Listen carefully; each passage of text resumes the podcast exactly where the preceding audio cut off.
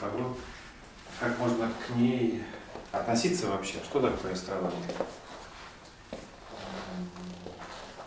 Ну, поскольку очень много разных мнений, если вы откроете какой-нибудь журнал женский, почитаете какой-нибудь гороскоп на сегодня, то станет страшно. Потому что если там написано, что раком сегодня лучше было бы остаться дома и вообще никуда не выходить, всегда тяжело представить, как одна двенадцатая часть населения Земли какой-то день начинает вдруг неожиданно оставаться дома, в общем, следовать каким-то подобным указаниям. Конечно, те, те гороскопы, которые публикуются в популярных изданиях или озвучиваются по радио, они в людей вселяют суеверный ужас и отбивают э, ну, какое-то желание вообще как-то знакомиться с астрологией. Ну, кроме того, э, наверное, современному человеку может показаться очень странным, как звезды могут влиять на меня. Звезды там, я здесь, какая между нами связь, как это вообще может быть зависимо. И тем не менее, э, существует огромное количество документально подтвержденных фактов, когда люди, знакомые с астрологией, могли предсказывать те или иные события, э, причем с очень высокой точностью, когда астрологическое знание пригождалось, когда э, люди, опять же, знающие астрологию, могли очень точно определить характер человека, я уж не говорю, сказать какие-то события в его жизни.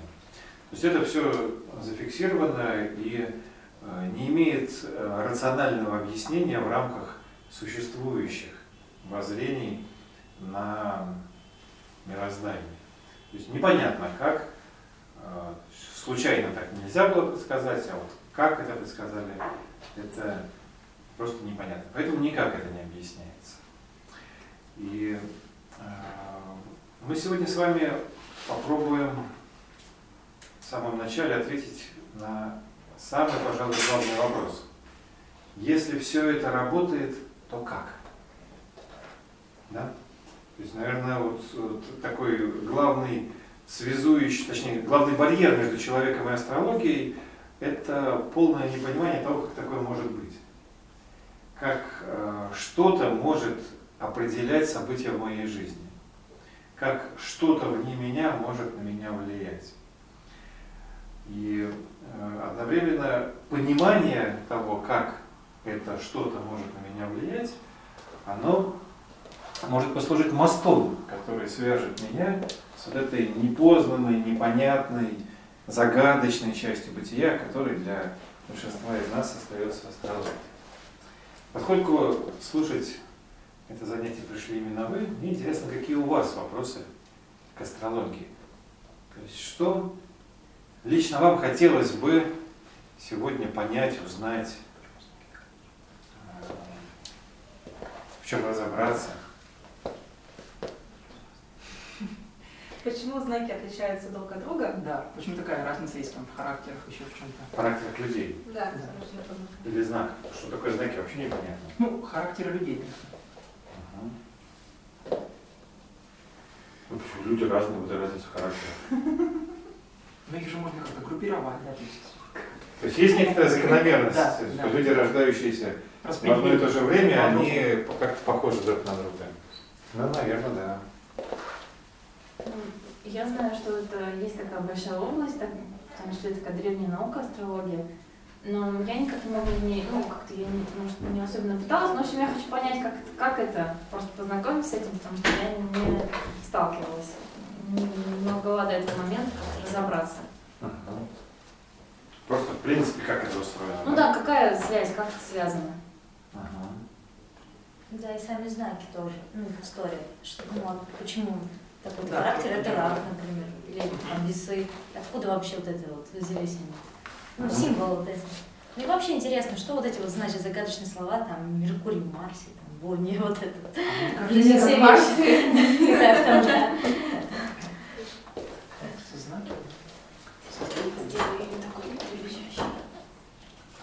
Что, что? Остальных что волнует? Еще интересно астрология как наука именно. Ну, С научной точки зрения тоже Мгм. Что такое научная точка зрения? Ну, ее нет. Не знаю, как сказать.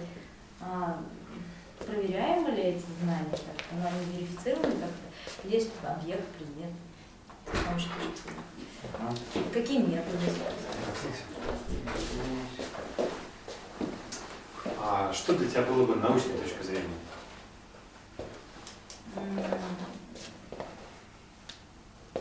Ну, Доказательная база какая-то. Факты. Много есть разных любопытных вещей. Ну, Можно начать с любопытных. Нет, ну интересно именно мистическая точка зрения, научная. именно. Что такое мистическая Ну, точка зрения? Символическая какая-то, наверное, связанная с какими-то древними учениями. Ну, давайте начнем с, с вещей, которые заставляют задуматься. А, Я так боюсь вас сразу словами напугать, но а, в одном египетском сочинении, идущем от э, египетского бога Тота, которого греки назвали Гермесом, поэтому его э, назвали Гермесом трижды великим, так вот, э, в собрательном сочинении встречается такое утверждение, что положение Луны в гороскопе рождения совпадает с положением асцендента в гороскопе зачатия, положение Луны в гороскопе зачатия совпадает с положением асцендента в гороскопе рождения. Понимаю, что слишком много непонятных слов, но что определенные астрологические показатели очень интересным образом связаны.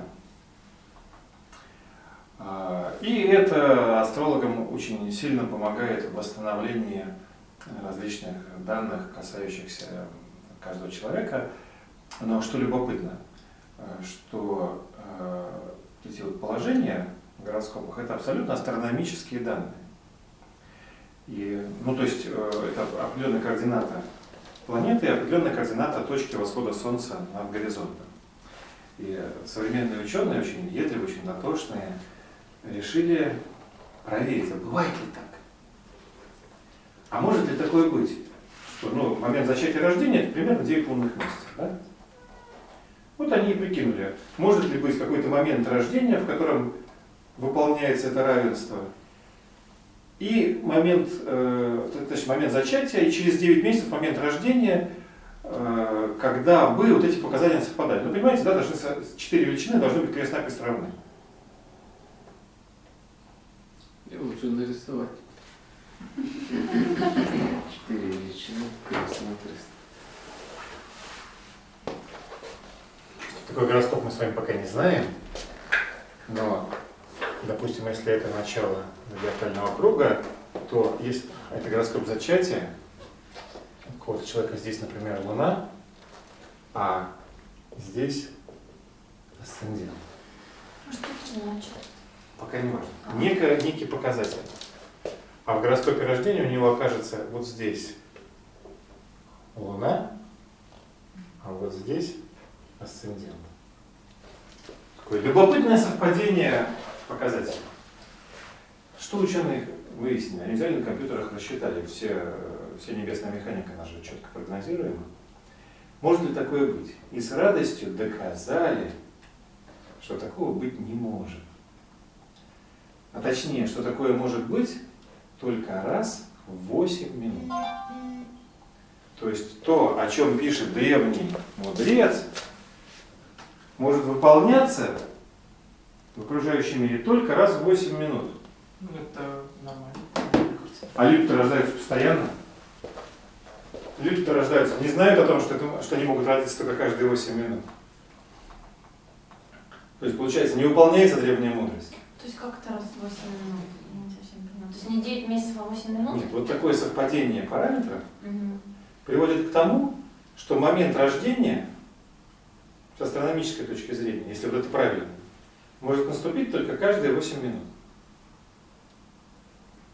Вот сейчас можно, в следующий раз человек может родиться только через 8 минут. В определенной точке координат. Ну, даже не важно.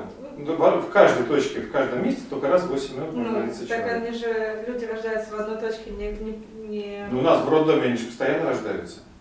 В смысле, представляю. Каждые 8 минут. Ну, я к чему веду? Что э, установив, что это не может происходить э, в любой момент времени, ученые написали большую работу об этом и как бы показали, что вот ваша астрология, она, в общем, не совсем такая уж и астрология. Но потом они пошли дальше, и они собрали, в Америке было, они собрали статистику, у них есть такая статистика в свободном доступе, время рождения э, детей. Его просто отмечают. Понятно, что есть ошибочки, но когда большие числа, там все это усредняется. И вот тут они удивились еще больше. Потому что в этой статистике они увидели четкие восьмиминутные пики. Именно каждые 8 минут, ну, 8, 16, 24 и так далее, рождаются люди на Земле, на планете Земля. То есть, оказывается, все-таки древние мудрецы что-то знали, что-то понимали. Это к вопросу верификации. Есть, оказывается, что древние знания могут быть верифицированы современными мнениями, но речь сегодня пойдет совершенно не об этом. Насколько я понимаю, большинству было бы интересно понять, как в принципе вообще это работает. Как э, такие далекие звезды могут на нас с вами, одних очень далеких, влиять.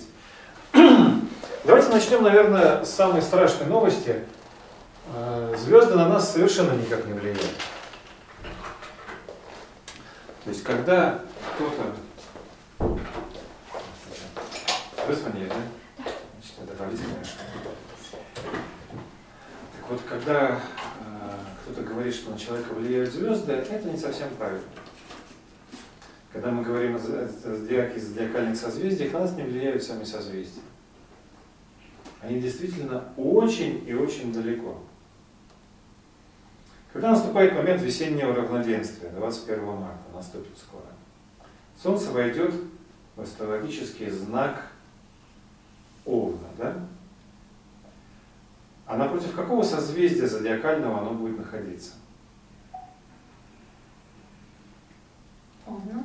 И Водолея. Сейчас окончательно Что значит э, Солнце находится в знаке Водолея? А, Это значит, что за Солнцем на небосклоне в этот момент находится какое-то созвездие. А, с точки зрения, когда с Земли смотришь. Конечно, мы только с Земли можем смотреть. А с разных э, точек Земли или с какой-то Ну, относительно Солнца все равно с какой точки зрения, с точки Земли смотреть, Земля очень маленькая, Солнце очень большое. А созвездия невероятно далеки. М. Так вот, если смотреть э, с Земли на Солнце, то Солнце будет на фоне созвездия Водолея, в тот момент, когда оно в знаке Овна. Все дело в том, что знаки зодиака и созвездия, которые находятся на небосклоне, это не одно и то же. Что такое созвездие? Это некоторые условные обозначения видимых звезд. Звезды, которые входят в созвездие, они не находятся рядом друг с другом. Представляете себе, да? Они могут находиться между собой на невероятных расстояниях. Могут вообще не знать ничего друг о друге. На Земле мы их видим вместе, и поэтому в результате того, что они образуют какую-то конфигурацию, мы называем это место каким-то созвездием. А почему появилось понятие знаки зодиака? Потому что примерно 2000 лет назад был такой ученый Птолемей, Клавдий Птолемей, который решил, что надо в какой-то момент дать наименование тому, что древняя наука астрологии изучала очень долго, но никак не называла. Астрология имела дело с 12 секторами неба. Представляете себе, что такое плоскость эклиптики? В Солнечной системе все планеты вращаются вокруг Солнца в одной плоскости. Так получилось. Представьте себе блюдце, по которому катаются все планеты, а в центре Солнца. Могли бы как угодно, но летают в одной плоскости. И вот эту плоскость назвали плоскостью эклиптики. Такое название. А, так вот, пояс, поэтому если мы смотрим с Земли на другие планеты и на Солнце, то, ну, собственно, Солнце все время находится примерно в одном поясе сектора неба. Да? Солнце не может оказаться в любом месте неба. Оно все время ходит по одной дороге для нас, мы с Земли смотрим. И такой пояс вокруг плоскости эклиптики назвали поясом зодиака. То есть это ча- та часть небесной сферы, в которой наблюдается видимое нами движение планет и Солнца. Представляете? Вокруг эклиптики. А, Поясом зодиака называют воображаемый сектор неба, охватывающий, ну, какой-то толщины пространства выше и ниже плоскости эклиптики. Это, э, в нем мы наблюдаем движение планеты Солнца. То есть э, искать, например, какую-то из планет Солнечной системы, а тем более Солнце или Луну, вне пояса эклиптики бессмысленно, а там никогда не окажется. Просто потому, что они в одной, по, по одной дороге, как говорили в древности, путешествуют вокруг Земли. Это не означает, что нет других созвездий. Созвездия везде, да, звезды, как вы понимаете, везде. Но вот те созвездия, которые находятся для нас за этим поясом, они называются зодиакальными созвездиями. Что сделал Птолемей? В этом поясе, который окружает Землю, он сделал 12 частей, разделил он 12 частей. И каждый из этих 12 частей дал название в соответствии с тем созвездием, которое в этот момент он увидел за этим сектором неба. Ну, то есть, если я сейчас посмотрю в окно и скажу, вот стоит синий Volkswagen в этом окне, а в том окне я вижу голубя. Сейчас это так. Через некоторое время изменится. Синий Volkswagen сменится белым Chevrolet, а вместо голубя придет кошка. Да, все меняется. Но э, определенные сектора неба были названы в честь тех созвездий, которые были наблюдаемы за этими секторами. Прошло время. Кто-то из вас, может быть, слышал, что есть явление прецессии земной оси. Земля похожа на Юлу, которая не только вращается вокруг Солнца, вокруг своей оси, а ее ось еще так, ну, видели, как Юла вращается? У нее ось так немножко колеблется. И, в результате этого наклон земной оси в пространстве потихонечку меняется. Полный круг Земля описывается за 25 920 лет. Очень долго. И поэтому в результате вот такого движения те знаки, те созвездия, которые мы наблюдаем в тех или иных окошках пояса зодиака, они потихонечку сдвигаются. Две тысячи лет назад за созвездием Овна, за знаком Овна было созвездие Овна. Прошло 2000 лет, сдвинулось, сейчас там другое созвездие. Пройдет еще 23 с небольшим тысячи лет, там опять окажется созвездие Овна. Все восстановится. Но это говорит о том, что на нас с вами влияют не созвездия, а вот эти загадочные знаки. Созвездие же это есть, они обозначают какие-то знаки. Созвездие – это та картина, которую мы увидели за знаком. Давайте я нарисую теперь все это на картинке. Чем знаки созвездия отличаются? Земля. Да? Пояс вокруг эклиптики. Ну, у меня круг не получается рисовать, извините. В нем важны 12 частей. Почему? Чуть позже. Каким образом они разделены? Очень просто. Начало года, точка весеннее равноденствие. Потом точка летнего солнцестояния. Потом точка осеннего равноденствия. Это астрономические факторы, да? Здесь э, день равен ночи, здесь самый длинный день, здесь э, опять день равен ночи, здесь точка зимнего солнцестояния, самый короткий день. Э, это связано с движением Земли вокруг Солнца. Таким образом, плоскость эклиптики делится на 12 секторов. Они называются 12 знаками зодиака. Для того, чтобы дать им какие-то имена, Птолемей Их по-разному называли. В разные времена, до Птолемея тоже пытались называть. Были свои названия в Древней Индии, в Древнем Египте, другие. Нам мало знакомые. Но мы привыкли к тому, что сделал Птолемей. Он, собственно, начал европейский виток астрологии. Каждому знаку он дал название созвездия, которое он увидел в этом окошке. В этот момент. В этот момент, когда он смотрел, когда он жил, но он жил не так долго. Вот здесь вот он, знак Овна, он здесь увидел созвездие Овна.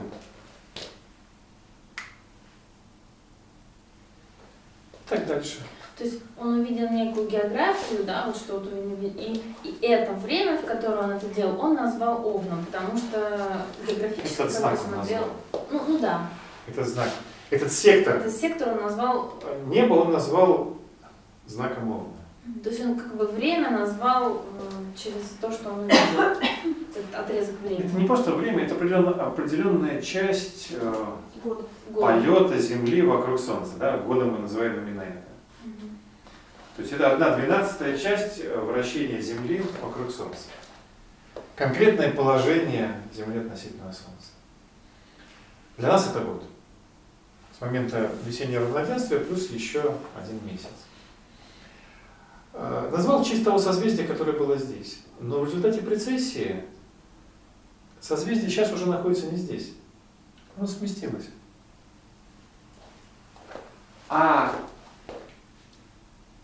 то влияние, которое продолжает оказывать на нас этот знак, потому что весна начинается со знака Овна, оно осталось. Это самое простое доказательство того, что на нас влияют не звезды, а что-то другое.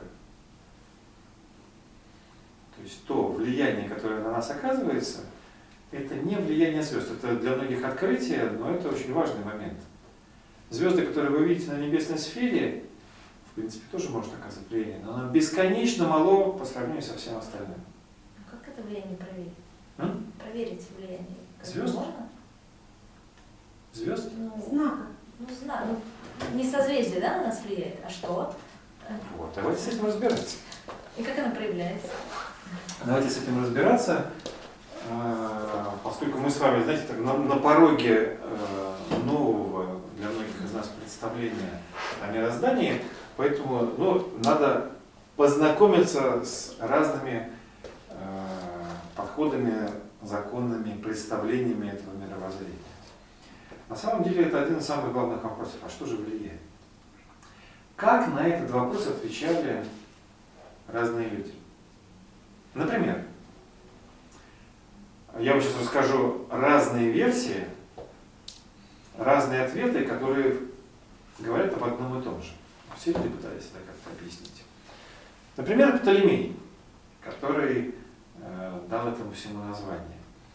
Он называл путь Солнца вокруг Земли, маленькая остановка, не пугайтесь, пожалуйста, фразе «путь Солнца вокруг Земли». Из школьного курса физики вы знаете, что важна точка отсчета.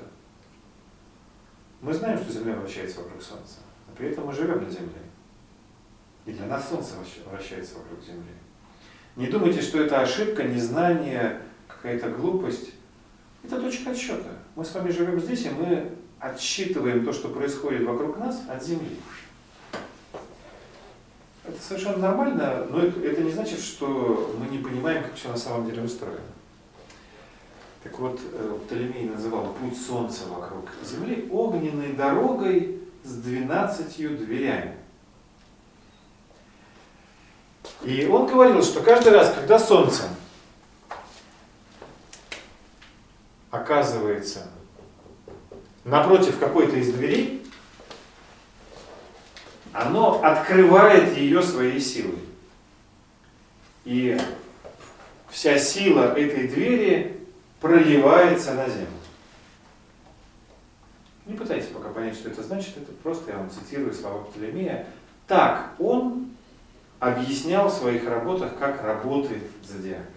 Он считал, что это 12 дверей на небе, и Солнце, когда путешествует вокруг них, открывает по очереди эти 12 дверей, находясь напротив каждой из них, и впускает что-то оттуда к нам сюда, на землю.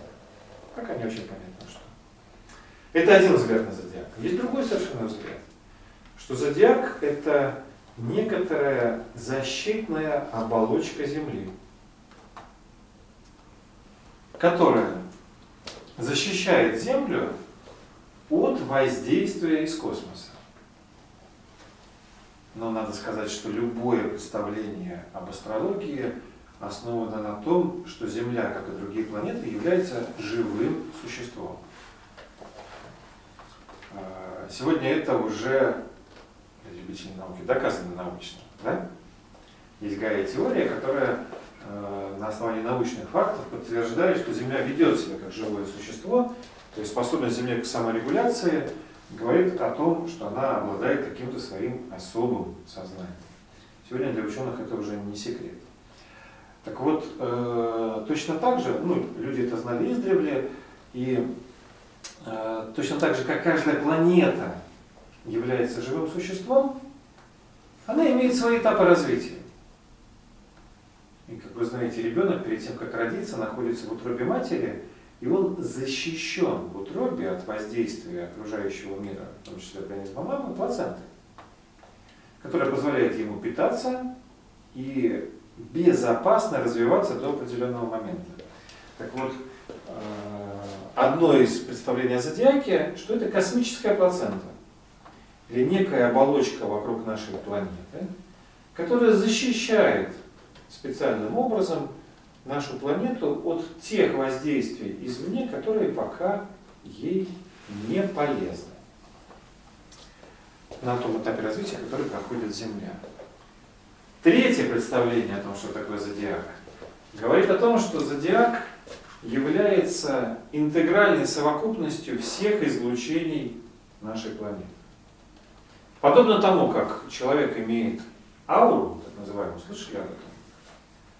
Э, Некоторые биологические излучения, не всегда полностью видимые, детектируемые, современными приборами, хотя в этом смысле наука очень быстро развивается, э, ну, э, и врачи, и экстрасенсы с этим работают, даже как-то здоровье определяют по биологическим излучениям человека. Вот совокупность этих излучений того, что выдает вовне наш организм. Да? Вот мы все разные со своими характерами, со своим здоровьем, со своими способностями, и мы как-то, в кавычках, светимся. Что-то излучаем э, вовне. Точно так же Земля, как живое существо, очевидно, тоже что-то излучает. И вот зодиакальный пояс, зодиакальное кольцо называли в том числе некой совокупностью или интегральным проявлением всех излучений нашей планеты, как живого существа. И такое представление было. А, Есть представление о том, что зодиак это 12 знаков зодиака, это 12 универсальных законов существования, которые даны для развития нашей планеты и всем ее обитателям, и которые каким-то таинственным образом зашифрованы, зафиксированы, находятся э, внутри этих знаков. И согласно этому представлению, другие планеты, которые движутся вокруг Земли, не пугайтесь, мы смотрим с Земли, мы видим, что планеты движутся вокруг Земли. Так вот, другие планеты там Венера, Марс, кого хотите еще, Юпитер, а, этот не Сатурн получился, которые движутся вокруг Земли, каждая из них тоже обладает своим характером. Правильно? Люди же обладают характером. Мы когда детей отдаем в школу, нам в школе, или им в школе разные преподаватели преподают э, свои предметы. Что, как вам кажется, на детей больше воздействует? Личность преподавателя или предмет, который он преподает? Личность.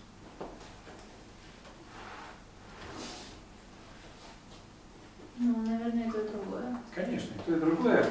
Причем бывает очень интересно. Бывает, что личность преподавателя очень гармонично совпадает с тем предметом, который он преподает. Это получается очень здорово. Если человек утонченный, возвышенный и преподает музыку, то, наверное, он сможет передать любовь к искусству. Да? А если, например, в физкультуре учит человек, который штангу поднять не может и задыхается, не может бежать, э, но, например, очень общительный, ну, наверное, он будет хорошим компанейским парнем, но в физкультуре особенно детей не научит. А, То же самое, как ни странно, происходит и здесь. У каждой планеты есть свой характер. И еще одно представление о зодиаке – это представление, образное представление. Представьте себе, что каждый знак зодиака – это прозрачное стекло, но какого-то цвета. Я не могу себе представить 12 цветов, но вы представьте. То есть все стеклышки разноцветные. Э, представление о цвете – это лучший способ представить себе какой-то характер, какой-то принцип. А все планеты тоже имеют свой характер, то есть тоже имеют свой цвет, какой-то присущий им. И когда они движутся вокруг зодиакального пояса, то каждый раз свет или цвет, идущий от планеты, смешивается с цветом стеклышка, через которое он идет. Что будет, если красным светом светить через красное стеклышко? Редкий случай, когда совпадает характер преподавателя и предмет, который он преподает. А что такое вот, э, в смысле, буквальный свет планеты какой-то букв... Я, я сейчас пытаюсь создать образную картинку. Мы же поставили задачу понять, как работает астрология, да? Если есть совпадение, то красный усиливается. То есть идет чистый красный свет, понятно. А с чем совпадение? Что такое второе красное стеклышко? Это как раз вот этот... некий закон этого знака или некий предмет, который преподает в нашем примере со школы преподаватель. Красный с красным совпадает и остается красным. А если синим цветом светить через желтое стеклышко? Получится не синий и не желтый, а родится новый цвет зеленый. Или какой-нибудь еще серо-буро-малиновый. Тут уже смотря какой цвет попадет. То есть возможны ситуации, когда не совпадает сила или цвет движущейся планеты и условный цвет стеклышка, через который он попадает. Вот на этом очень примитивном примере можно понять принцип воздействия на нас, движущихся вокруг Земли в Солнечной системе планет. Планеты – это живые существа. Каждая со своим ярко выраженным характером. У тебя есть характер? Не, у какой планеты может быть характер? Как у любого живого существа. У меня даже у собаки есть характер. Ну, то есть прям буквальный какой-то характер есть у планеты. Ярко выраженное качество. Э, У вас же много знакомых людей, вы их пытаетесь визуализировать. Наверняка среди них есть те, кто особенно добрые. Или наверняка среди них есть те, кто особенно сильные. Наверняка среди них есть особенно умные. Очень редко все вместе. Правильно? Или особенно организованные. Или особенно милые. Да? У каждого человека есть какая-то своя сильная сторона. Человек маленький, планета большая, но у нее тоже может быть своя сильная сторона. И эта сильная сторона может быть очень ярко выражена. Так оно и есть. И мы с вами находимся в определенном смысле в поле воздействия этих ярко выраженных личностей. Представьте себе, что планета это преподаватели в большой космической школе, задача которых донести до нас 12 основных предметов. Каждый раз, когда очередная планета находится на фоне того или иного знака зодиака, Вместе с Солнцем? Не обязательно вместе с Солнцем, она передает свой закон через точнее, свое качество через призму того закона, против которого она оказалась. Сейчас это очень сложно звучит. Какой напротив закона, которым она оказалась? Каждый знак зодиака, каждый сектор в астрологии это один из универсальных космических законов, которые определяют бытие на планете. А откуда мы знаем, э, что вот сейчас, э, не знаю, сектор э, там, не знаю, Стрельца и вот эта планета сейчас в этом секторе? Ну, не просто смотрим, видите. А мы на небе видим сектор, который Птолемей назвал, или который 12 секторов это астрономические сектора. астрономический? Да, это, они связаны с кардинальными точками. Они всегда на своем месте.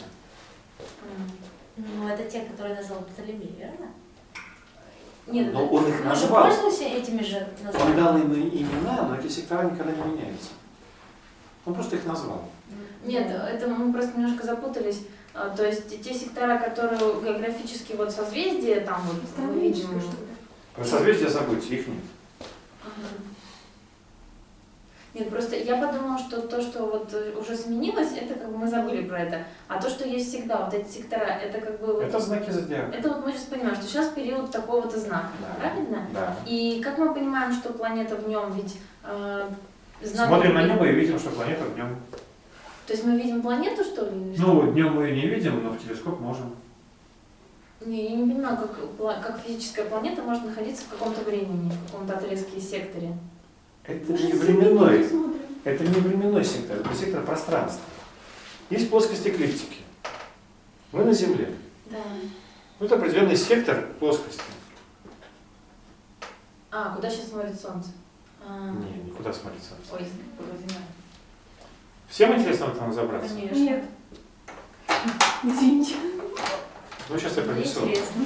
принесу модель, потому что здесь она написана. Просто, просто не поймем даже, если...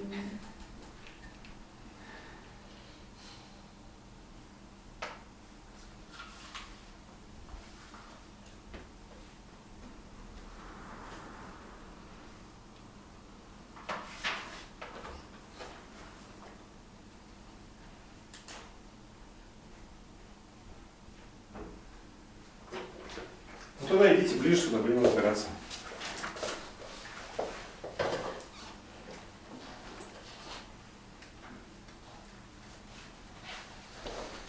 Не видно?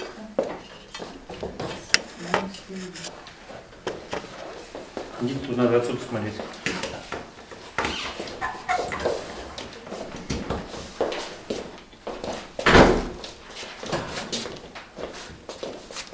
Вот это очень условная модель. Все правильно, кроме того, какого размера на самом деле является Солнце. Солнце гораздо больше. Итак, где мы? Мы на Земле. Все планеты вращаются вокруг Солнца со своей угловой скоростью. Кто-то быстрее, кто-то медленнее. Меркурий очень быстро, Марс быстро, Земля средненько, Венера уже медленнее. И дальше остальные планеты все медленнее и медленнее. Как вы видите, все планеты вращаются в одной плоскости. Да? Вот эта плоскость называется плоскостью эклиптики. Вот именно в этой плоскости они все летают. М. Причем здесь они изображены все вращающимися вот так вокруг своей оси. На самом деле не так, они немножко на угол, под углом лежат и вращаются под этим углом. У всех он свой, но это нам сейчас совершенно не важно. Представьте себе, что мы живем вот здесь. Мы тут и живем на Земле. И мы все видим отсюда. Мгм. Поэтому для нас все планеты движутся... Ну, Давно не работали, немножко заедает, сейчас поедем в другую сторону. Для нас все планеты движутся вот в таком вот поясе, не выше и не ниже, который идет вокруг плоскости эклиптики. У этого пояса относительно Земли есть всегда четыре кардинальные точки, связанные с равноденствиями и солнцестоянием. Они всегда одни и те же. Между этими точками те самые 12 секторов. Ну, по три сектора между каждой точкой. Поэтому для Земли пояс зодиака это нечто, что окружает Землю, привязано к ней. И э, но только находится где-то... А, кстати, большой вопрос, где находится на самом деле.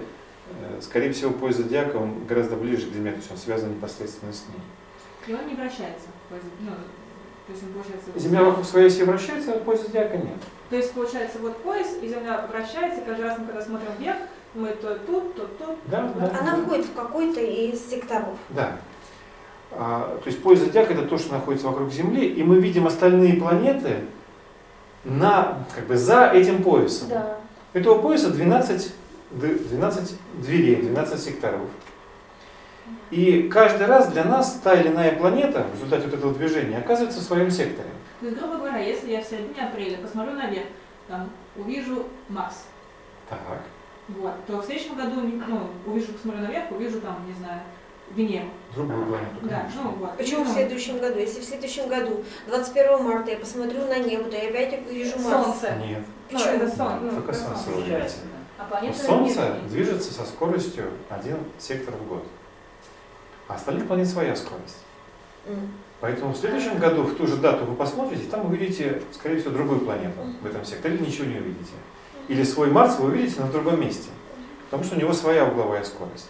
А вот про Солнце можно абсолютно точно говорить, поскольку пояс зодиака связан с движением Земли вокруг Солнца, то 21 марта вы всегда Солнце увидите в одном и том же месте. месте. Да. Ну, потому что точка отсчета Да, да, да. Именно э, точка отсчета связана с вращением Земли вокруг Солнца. Вот эти две планеты, две точки взяты за точку отсчета. Все остальное вращается вокруг нас. Ну, это астроно- астрономия не такая простая механика, поэтому мы, поскольку постоянно об этом не думаем, то представить все это нам не так легко. Что нам из этого важно? Что весь спектр астрологических воздействий, по сути по своей, является интерполяцией или пересечением двух типов воздействия.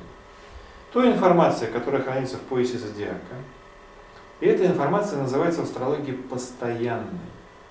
Эти 12 универсальных законов, которые были, есть и будут. Они не меняются. И движение планет. Эта информация является переменной А, потому что они движутся, Б, потому что они развиваются которые, являясь живыми сущностями, воздействуют на нас, и их воздействие накладывается на законы зодиака. Поэтому проще всего понять небесную механику через модель средней школы. Только немножко смешную модель. Представьте себе, что в средней школе преподаватели, которые ведут те или иные предметы, географию, биологию, английский язык, физкультуру, труд, русский, литературу и так далее, меняются местами. И сегодня вам, например, э, русский язык преподает математичка. Странно себе представить, да? Очевидно, что мы меньше узнаем о богатстве русского языка, но в наше знание русского языка добавится много точности. А зато физкультуру вам преподает учитель пения. И будет меньше физических упражнений, наверное, будет больше какой-то изысканности в движении. Да? А, Ну, комическая ситуация, наверное, не дай бог, чтобы так оно было в средней школе. А, Но поскольку речь идет не о средней школе, а о неком универсальном познании, то 12 законов зодиака, о которых я пока не говорил, но о которых я должен сегодня вам рассказать, постараться успеть. 12 законов зодиака до нас доносят преподаватели, живущие в нашей Солнечной системе. На это нам все накладывается еще много других факторов. Эти преподаватели могут находиться в разных взаимоотношениях. Представьте себе, например, что учитель химии влюбился в математичку. И у них э, там роман, и они все в восторженном состоянии. У них прекрасное настроение, но они совсем не помнят своих предметов. Или представьте себе, например, что учитель русского языка поругался с учителем географии. Они что-то не поделили в методике преподавания, и они на взводе оба, поэтому на уроке там держись. Да? В жизни же такое бывает? Бывает и на небе, там тоже жизнь. Только гораздо больше спектр взаимоотношений. Этот спектр взаимоотношений в астрологии определяется угловыми расстояниями между планетами. Они могут находиться на разном угловом расстоянии. Эти расстояния являются более или менее гармоничными, более или менее творческими, кармическими и так далее. Это отдельный спектр, он называется аспектами. Это тоже учитывается. И вот эта вся совокупность того, какой преподаватель, какой закон и в каких отношениях они между собой находятся, определяет то воздействие, которое в данный момент идет с условного неба на землю. Соответственно, человек, который рождается в тот или иной момент, он рождается в определенном пересечении этих воздействий, то есть вот конкретной точке. Это накладывает определенный отпечаток на его личность, от которого потом его жизни, скажем так, много зависит. Но не все. Нам же с вами сейчас интересно не это. Это вопрос уже психологии в астрологии, определения индивидуальных гороскопов. Не самое интересное, не самое глубокое. Есть раздел предсказательной астрологии, э, когда э, вероятность происхождения тех или иных событий определяют э, тоже через свои факторы. Нам интересно другое. Для каждого из нас, вы знаете, что каждый из вас родился под тем или иным знаком зодиака. Вот это не означает ничего больше, как то, что в момент вашего рождения Солнце находилось в одном из этих 12 секторов. Это важно. Это для вас очень важно.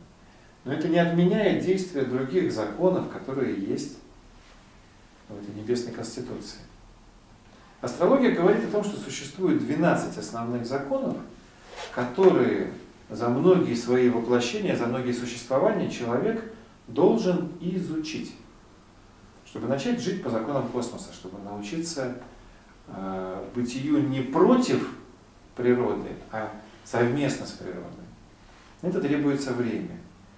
Поэтому за каждое воплощение человек потихонечку продвигается к постижению этих законов, потихонечку двигается вперед.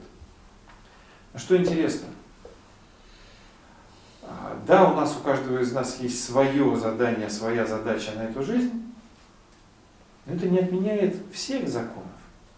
То есть то, что для нас какие-то из них являются более важными, не означает, что мы не должны знать все остальные. 12 знаков зодиака содержат в себе 12 основных законов бытия, которые, можно сказать, можно назвать своего рода небесной конституцией, или таким общим законом нашего небесного государства, или в каком-то смысле правилами дорожного движения. Кто-то оставил нам правила, как жить в этом мире. Правила дорожного движения обязательно знать, чтобы ездить по городу? Да нет. Нормальные люди ездят, которые никогда их не читали. Ну, просто у них меньше шансов доехать. Правильно? Ну, ездить-то можно. Ну, Успешно ездить или не успешно? Вот, вот. То есть вот существенная, спасибо, вот существенная разница. Я могу не знать эти правила. Тогда я буду передвигаться ощупью. Ну, то есть, вот, доехал до первого гаишника, он меня почему-то остановил, я узнал о том, что, оказывается, существуют знаки. Доехал до второго гаишника, узнал еще какую-то новость. Можно изучать правила и так. Ну, до- ну или попал в неудобную ситуацию, да, А так и ездили, да. столкнулся. Это один способ изучения бытия. Так, На ощупь. Угадывать. А можно прочитать правила и выяснить какие-то общие закономерности о том, что, например, необходимо пристегиваться или включать фары, или не поворачивать там, где запрещено, или что-то еще, что сбережет тебе э, лишние встречи, деньги, нервы и прочее. Жизнь. Иногда жизнь. Спасибо. Собственно, в этом и заключается смысл изучения астрологических законов, а с этого начинается астрология, с понимания основных правил, принципов бытия. Потому что знание их позволяет, ты не обязан их соблюдать, да? Если ограничение скорости, ты можешь не ограничивать. Но рискуешь попасть в неприятную ситуацию. То же самое и здесь. Э, Тебя никто не может заставить поступать так, как нужно. Ты свободный человек и имеешь право действовать как хочешь. Но если ты хочешь жить в гармонии с природой, если ты хочешь лучше жить, если ты хочешь более счастливо жить, возможно, есть смысл хотя бы знать, как это можно сделать. Поэтому, собственно, идеей сегодняшней встречи было рассказать вам об этих 12 законах. Скажите мне, пожалуйста, э, вот, э, хотя бы примерно представление, как, что на что воздействует, у вас сложилось? Очень условное. Все это такой самый первый срез, и э, этих срезов там еще невероятное количество. То есть это очень глубокая, серьезная, сложная наука, но надо как-то в нее так осторожно войти. Вот для меня лучшим образным объяснением того, как работает астрология, это принцип обучения в школе. Планеты это преподаватели, знаки зодиака это предметы, которые мы изучаем. Мы с вами ученики в этой школе, в которой постоянно что-то происходит. Наша с вами задача сегодня познакомиться с предметами. То есть основные предметы, которые в нашей школе проходятся. Для того, чтобы это сделать, нам нужно будет использовать несколько моментов. Первое. У каждого знака зодиака есть свой символ. У каждого знака зодиака есть ключевое слово, которое содержит основную идею, посыл, э, основную в одном слове сформулированную задачу этого знака.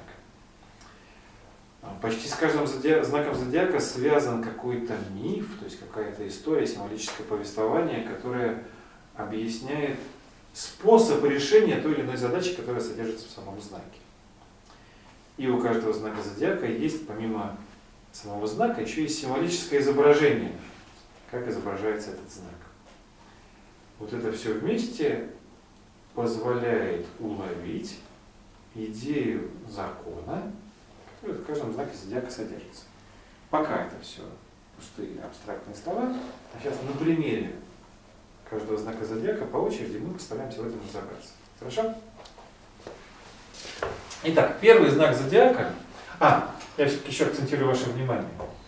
Пускай для вас сейчас не будет важно, под каким знаком зодиака вы родились.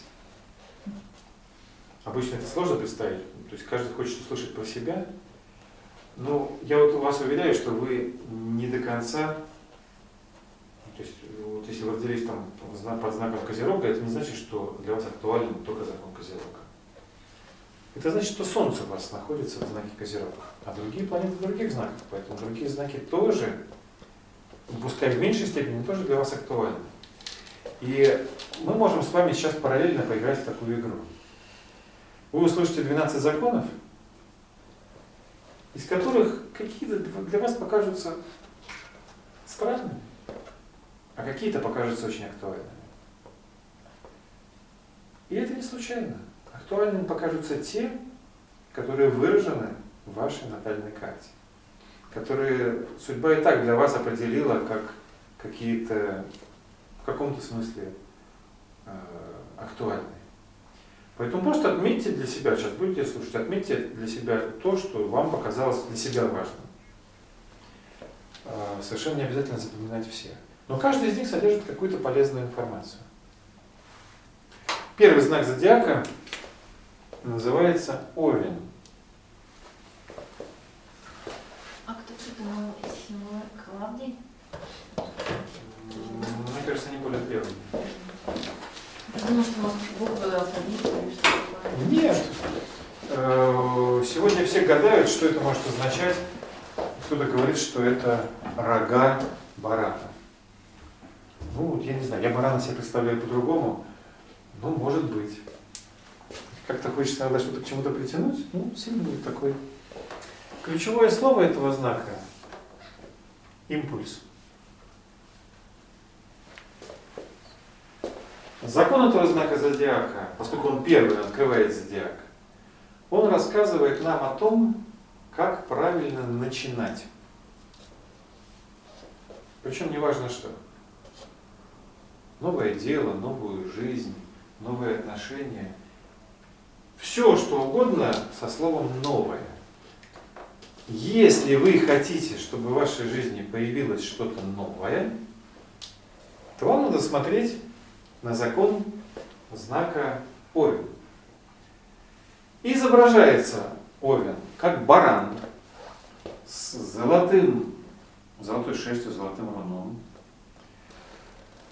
стоящий на вершине скалы с поднятым правым передним копытом. То есть он собрался прыгать, он занес ногу над пропастью. И повернутый через левое плечо назад головой. Представили себе? У меня всего две ноги, но я попробую изобразить. Тут он собрался прыгать и смотрит назад. А, С Овном связан один древнегреческий миф, он длинный, я расскажу только его финальную часть, о том, как с двумя детьми один правитель несправедливо поступил для решения одной своей проблемы, для устранения неприятностей в своем государстве, один правитель решил принести в жертву детей. А, Мальчика Фрикса и девочку Гелу. А, Дети не были ни в чем виноваты, они дети, они собирались умирать, но вот правитель решил, все приготовили для жертвоприношения, и дети должны были погибнуть.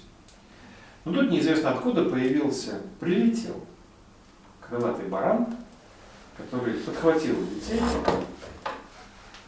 они на него залезли, и вместе с ними улетел. То есть он их спас. Но он поднялся быстро на высоту, на высоте страшно, хотя он говорил детям не смотреть вниз, девочка Гелла обернулась назад, испугалась, разжала руки, упала и погибла. Мальчик нормально долетел до места назначения. Такая вот история. Как же теперь понять, о чем говорит нам, в чем символизм этого знака зодиака? А, Овен учит нас начинать. Он учит нас правильным действиям в момент начала любого дела. Овен находится на вершине скалы. Что он собирается делать? Прыгать. Прыгать. Не шагать, а прыгать. Как специалисты в разных видах спорта, скажите мне, пожалуйста, чем шаг отличается от прыжка? Расстояние перемещения. Ну, шаг, у тебя всегда одна нога на земле, а вторая ну, О. в невесомости. А прыжок это когда две ноги отрываются от земли. Да, да, да, да, да. Когда, чем спортивная ходьба от бега отличается. Когда ты бежишь, у тебя есть момент, когда обе ноги оторваны от земли. При спортивной ходьбе ты не имеешь права а, обе ноги отрывать от земли. То есть прыжок это состояние безопорное. Ты с одного места уже улетел, а на второе еще не прилетел. Для человека это самое некомфортное состояние, потому что мы как с вами любим перемещаться с места на место. Я сначала нащупаю, что здесь устойчиво, да? А потом сюда уже перейду. Тогда это безопасно. С точки зрения Овна это не начало.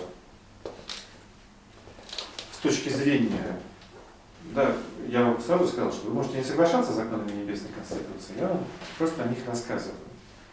Для Овна началом, настоящим началом является именно прыжок, то есть когда ты сначала покидаешь предыдущее состояние, а потом только приземляешься в новое состояние. То есть, другими словами, это называется риск. И почему у нас очень часто не получается начинать что-то? Потому что мы хотим начать безопасно. Мы хотим сначала убедиться, что новое место подготовлено, и туда потихонечку перейти. И выясняется, что ничего нового не произошло. Возможно, это связано именно с тем, что мы нарушаем закон Овна, что если мы реально, давайте я сразу оговорюсь, это не значит, что надо всегда прыгать. Очень часто в жизни надо действительно спокойно и безопасно перемещаться. Но в том случае, если вы хотите что-то изменить, бывает же такое, что нам действительно подошла необходимость начать что-то новое. Мы хотим поменять, мы понимаем, что так уже нельзя. В взаимоотношениях, в работе, в какой-то внутренней жизни, вот ты пришел к пониманию того, что как оно было, так уже нельзя. Мы хотим изменить жизнь, но при этом нам, знаете, как очень тяжело бывает расстаться с чем-то, к чему мы привыкли. То есть мне хочется, чтобы все, что со мной было в предыдущем состоянии, оно все перекочевало и в новое. И это, и это, и это, и это. Так не получится. То есть оно перекочует, но тогда не будет нового начала. Если я хочу действительно новое, мне надо прыгать. Я должен бросить что-то старое и позволить судьбе показать мне, то есть дать новую точку приземления. А я этого боюсь. Ну, любой человек боится, мне кажется. Это неизвестность. Ну, и Чарда Баха есть замечательная книжка, называется «Бегство от безопасности». Она об этом. Мы просто, э, современный человек очень сильно привык к безопасности. Во всех смыслах. Нам хочется, чтобы наша жизнь ничего не тревожила. Ну, когда-то это очень оправдано, действительно, зачем нам лишние проблемы. Но для развития человека нужен риск. Нам нужно э, позволять себе прыгать, если хотим что-то начать. Достаточно рассказал, наверное? Можно в это выражаться больше. Почему он назад смотрит через левое плечо? Ну, на, Привет, на опыт, привет. наверное. А? На опыт, наверное, смотрит. Смотрит на то, с чем ему предстоит расстаться, может? Привет на удачу.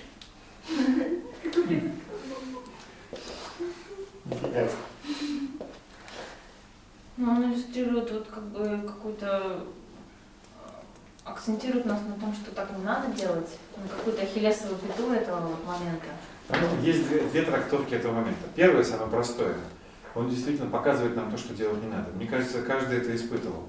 Все, вот мы собрались, все, вот завтра начинаем новую жизнь. Вот все, завтра иду и говорю директору, что я здесь больше работать не хочу. Или все, вот э, завтра э, иду и признаюсь любимой девушке любви. Или все, завтра бросаю курить. Ну, какую бы мы новую жизнь ни начинали. Вот наступает завтра. Вот я пошел к директору, думаю, черт, значит зарплаты не будет в этом месяце. Из трудовой книжки надо что-то решать. А кем же я буду? Я еще не нашел ничего нового. Ну, может, не, не сегодня, может, не надо вот прямо так вот в лоб. Может, подумать.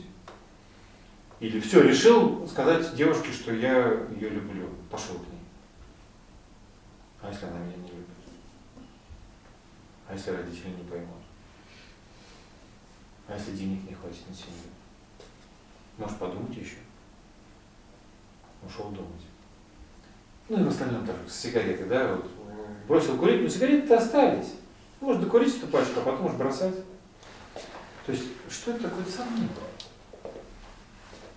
Э, У каждого человека есть сомнения. Прав он или нет. Сомнения очень хорошая вещь. Они позволяют тебе трезво смотреть на ситуацию. Одно только но. Сомневаться нужно, пока ты не решил что-то. Когда решил, уже не надо сомневаться. Сомневайся сколько угодно, но если ты решил, то дальше сомнения уже вредны.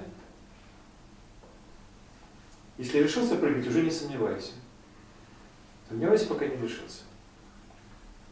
И то, что он посмотрел назад, показывает о том, помните, там мальчик тоже посмотрел, девочка посмотрела назад и от страха разжала руку. Каждый из нас, если в момент прыжка, особенно серьезного, посмотрит назад, испугается.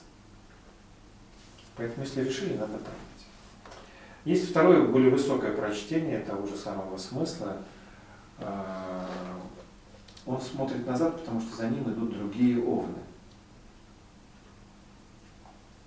Он первый, овен всегда первопроходец. Своим прыжком он прокладывает дорогу для других. И в этом смысле он отвечает за других, ему нельзя погибнуть. Он не должен разбиться. Он рискует, поскольку он прокладывает дорогу для других, он не имеет права погибнуть. Первопроходец – это не самоубийца. Тот, кто прокладывает дорогу другим, это не тот, кто должен э, пожертвовать собой в плохом смысле, то есть исчезнуть. Он должен проложить путь, но не исчезнуть из этого мира. Поэтому он смотрит назад, чтобы увидеть тех, ради кого он живет, кому он служит, ради кого он существует. И взвесить силу. более тонкое понимание этого поворота головы. А значит ли это, что любой а, шаг, идея Овна, она так или иначе обречена на успех? Или же нет? А что такое успех? То есть это м, наше положительное, а, ну, положительное завершение какого-то процесса. Достижение цели. А? Достижение цели. Ну, уволиться с работы, и все пришло к лучшему. Допустим, мы говорим, надо взять э, лизинг, купить э, 5 машин. О, Овен говорит так. Успешна эта идея. А что если это будет утопическая идея? А, Но цель же не купить пять машин, а цель заработать денег. Мне кажется, это тоже не цель. А, Мне кажется, целью является то, ради чего живет этот человек. Здесь надо очень хорошо понимать, что астрология говорит не о пяти машинах, которые вы купите, а о вашем внутреннем мире, потому что вы действуете. И в данном случае э, Овен решается на некий подвиг ради своей фирмы. Да? А, Я не могу сказать, будет ли, будет ли успешным предприятие. Да, то есть э, будет ли коммерчески выгодная сделка, если Овен на нее решился. То есть надо все-таки быть экономистом для этого, в первую очередь, да, понимать это все взвесить. Но э, Овен показывает, что если фирма попала в болото, то выйти из этого болота можно только такого рода поступком. Я не знаю, попала ли фирма в болото. То есть э, начинать надо тогда, когда для этого пришел момент. Если постоянно начинать, то это будет очень странно. Я помню, мы с другом когда-то сажали морковку, нам было очень интересно, мы проверяли, выросла она или нет. Так делать нельзя, потому что так она не вырастет, если постоянно ее проверять. То есть нельзя постоянно начинать, нельзя все время быть. Но когда подходит момент начала, тогда рисковать нужно. Единственное, что здесь, мне кажется, важно понимать, если у вас пришло время в чем-то начать сначала, то придется рисковать. Если вы хотите реального начала. Это очень некомфортная ситуация, очень, ну, мне кажется, всем очень неприятная. Но почему? Ну, мы же обустраиваемся, бьем гнездо да, в любой ситуации. Мы к чему-то привыкаем. А здесь надо реально выпрыгнуть из гнезда. То есть у Овнов есть такая, как вот, какое-то чувство, да, удачи этого шага. Я про другое. Нет, не обязательно. Я сейчас говорю не об овнах, А не о людях, не о людях, которые здесь вот этим знаком. Хотя, Кость, ты прав, у большинства овнов есть вот эта вот э, спонтанность и решительность. Ну. Я говорю о законе овна, который нам всем говорит, каждому из нас, как стоит начинать новое дело. Если пришло для чего-то время, надо прыгать. Риск неизбежен. И это хорошо. Дальше идем. Мгм. Следующий знак зодиака – Телец. Второй знак зодиака – ключевое слово у него – накопление.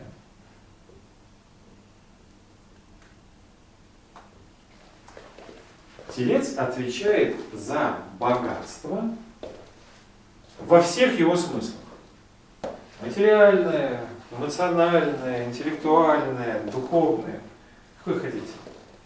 Он отвечает за правильное накопление всех возможных ресурсов.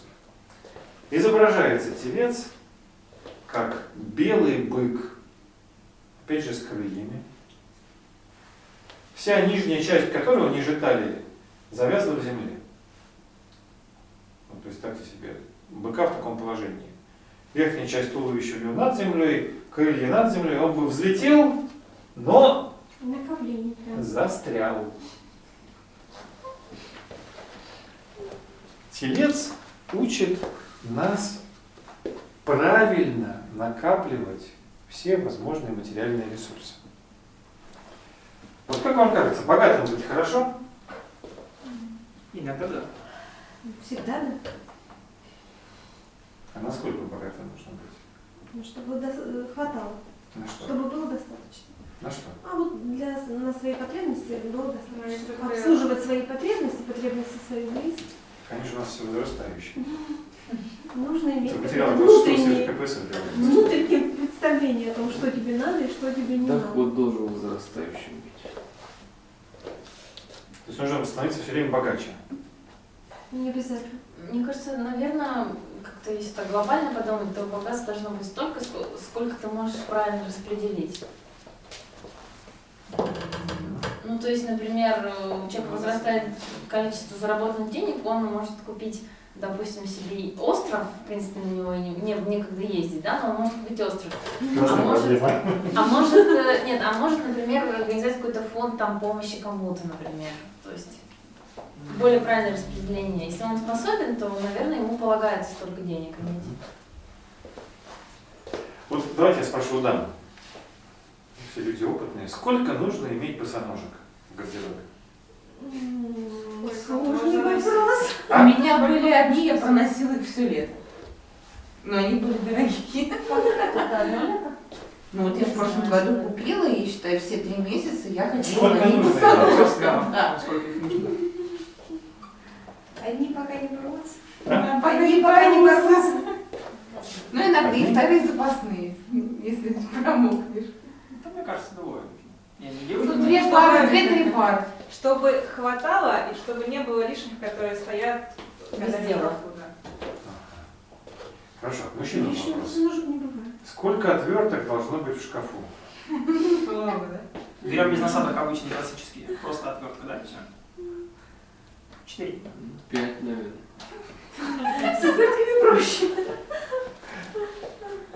А, Не, ну надо было, чтобы немножко ближе к реальности.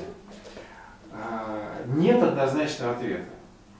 Например, если дама э, работает э, в какой-то публичной сфере, Телевидение. да, и э, ей она постоянно 50. приезжает с места на место, э, выступает в разных амплуа и так далее, но очевидно, что обуви должно быть очень много, потому что этого требует э, образ жизни.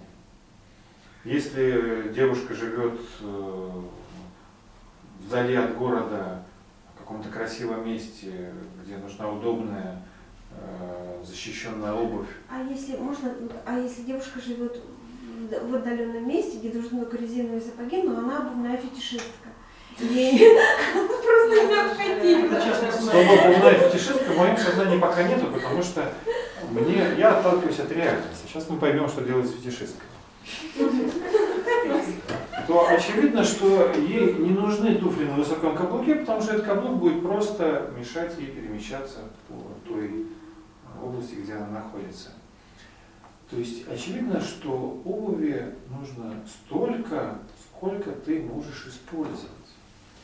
То же самое с отвертками. Э, Если, не знаю, я э, писатель, и моя основная жизнь заключается в том, что я сочиняю романы, я вообще не от мира сего, может, мне вообще не нужны отвертки. Но у вас может сломаться дверь, Да. замок в ней может сломаться, вы можете что-то Я успешный писатель, не я вызову мастера починить, вообще не мое. Мне кажется, мы нашли тельца. А? Мне кажется, мы нашли тельца. А С другой стороны, если я привык отвечать за все в своей квартире, если все на мне и так далее, то очевидно мне нужны отвертки, чтобы открутить любой винтик. Но успешный Моё писатель, он помещение. же может быть хорошим хозяином в доме одновременно. Как Безусловно. Так мы потихоньку подходим к вопросу, точнее к ответу на вопрос, сколько мне чего надо. Телец прекрасно это иллюстрирует самим своим образом. Нужно как можно больше, чтобы только взлететь.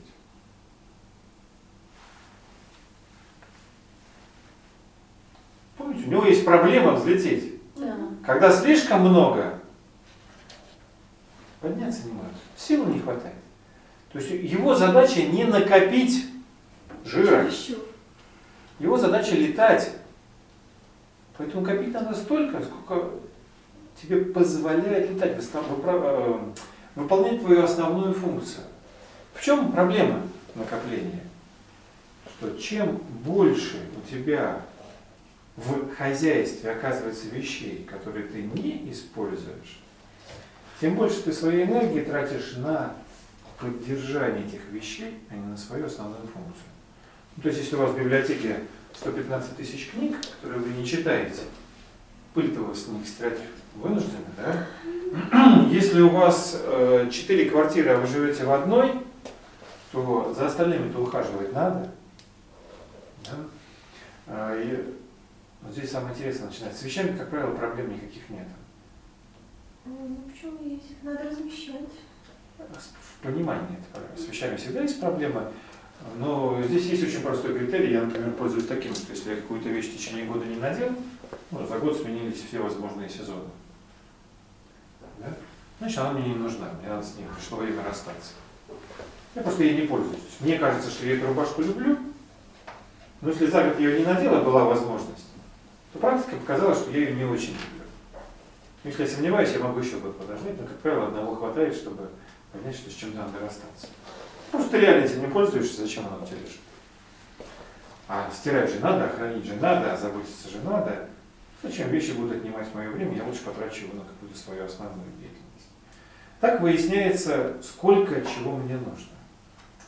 Поэтому, повторюсь, с вещами все очень просто, сложнее, когда мы закон накопления распространяем на другие сферы своей жизни. Например, на эмоциональную сферу.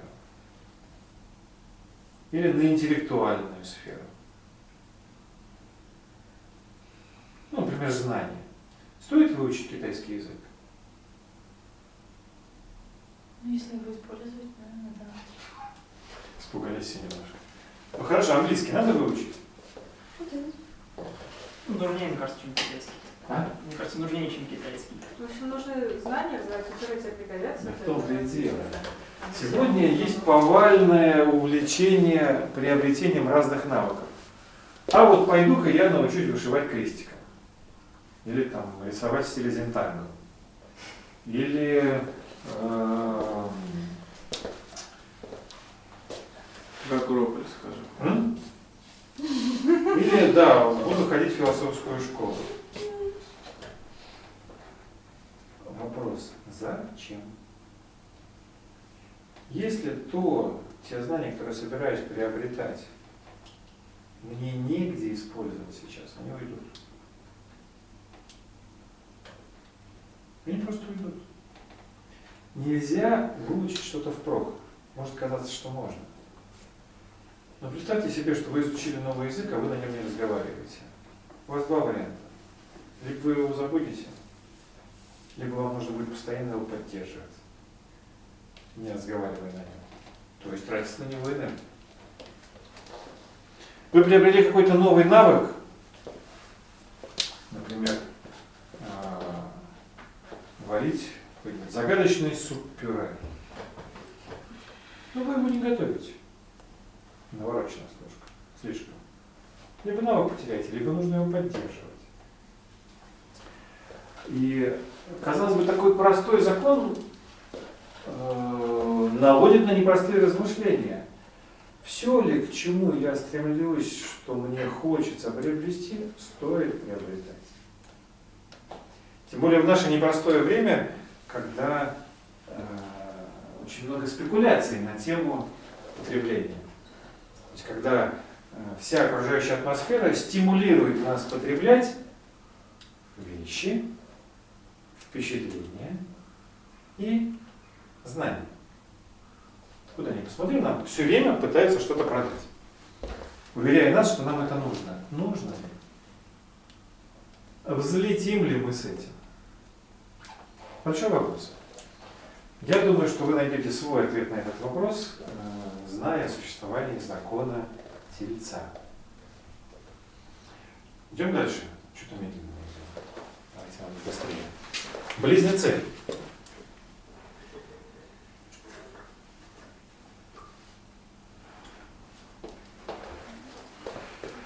Ключевое слово контакт.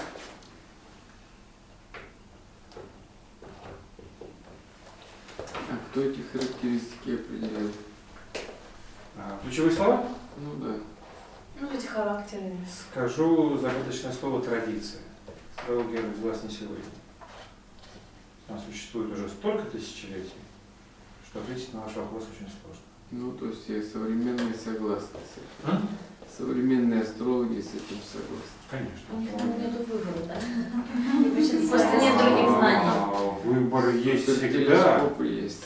но если есть методика, которая работает, которая отточена тысячелетиями, то было бы странно что-то придумать новое. Мы же едим правой рукой, ну, в основном правши едят правой рукой, да? Странно было, если бы ввели традицию есть правшам левой рукой, да? Это было бы А минимум. как же левши? Нет, я же я говорю правшам. Учили правой рукой писать. Нет, я говорю правшам. и Ну, типа, если что-то хорошо работает, да. Если что-то потерялся хорошо работает, чем почему нет? Ну, Близнецы и контакт, да? Я правда, я немножко сейчас потерялся. Я ответил на ваш вопрос, да? Да, вы сказали традиция. А, В разных астрологических школах могут быть нюансы в этом смысле, но есть как бы основополагающие принципы, которые для всех знакомы, продолжают оставаться одними и теми же. Причем мы с вами знакомимся с азбукой, да, с буквами сейчас. Они очень интересным образом складываются в слова и в предложения. То есть между этими знаками есть свои взаимодействия, стихии, энергии. Это, это, что-то очень длинная наука. Мы там делаем первый шаг, просто так- такой, с базовой астрологической грамотностью знакомимся. Что такое контакт? О чем идет речь? Близнецы изображены как э, две колонны, стоящие на земле и поддерживающие небо, или как два человека, стоящие друг напротив друга, или как человек, смотрящий на себя в зеркало, смотрящий на свое отражение. В любом случае есть определенная двойственность. Надо открыть, наверное, окошко, да? Чуть-чуть.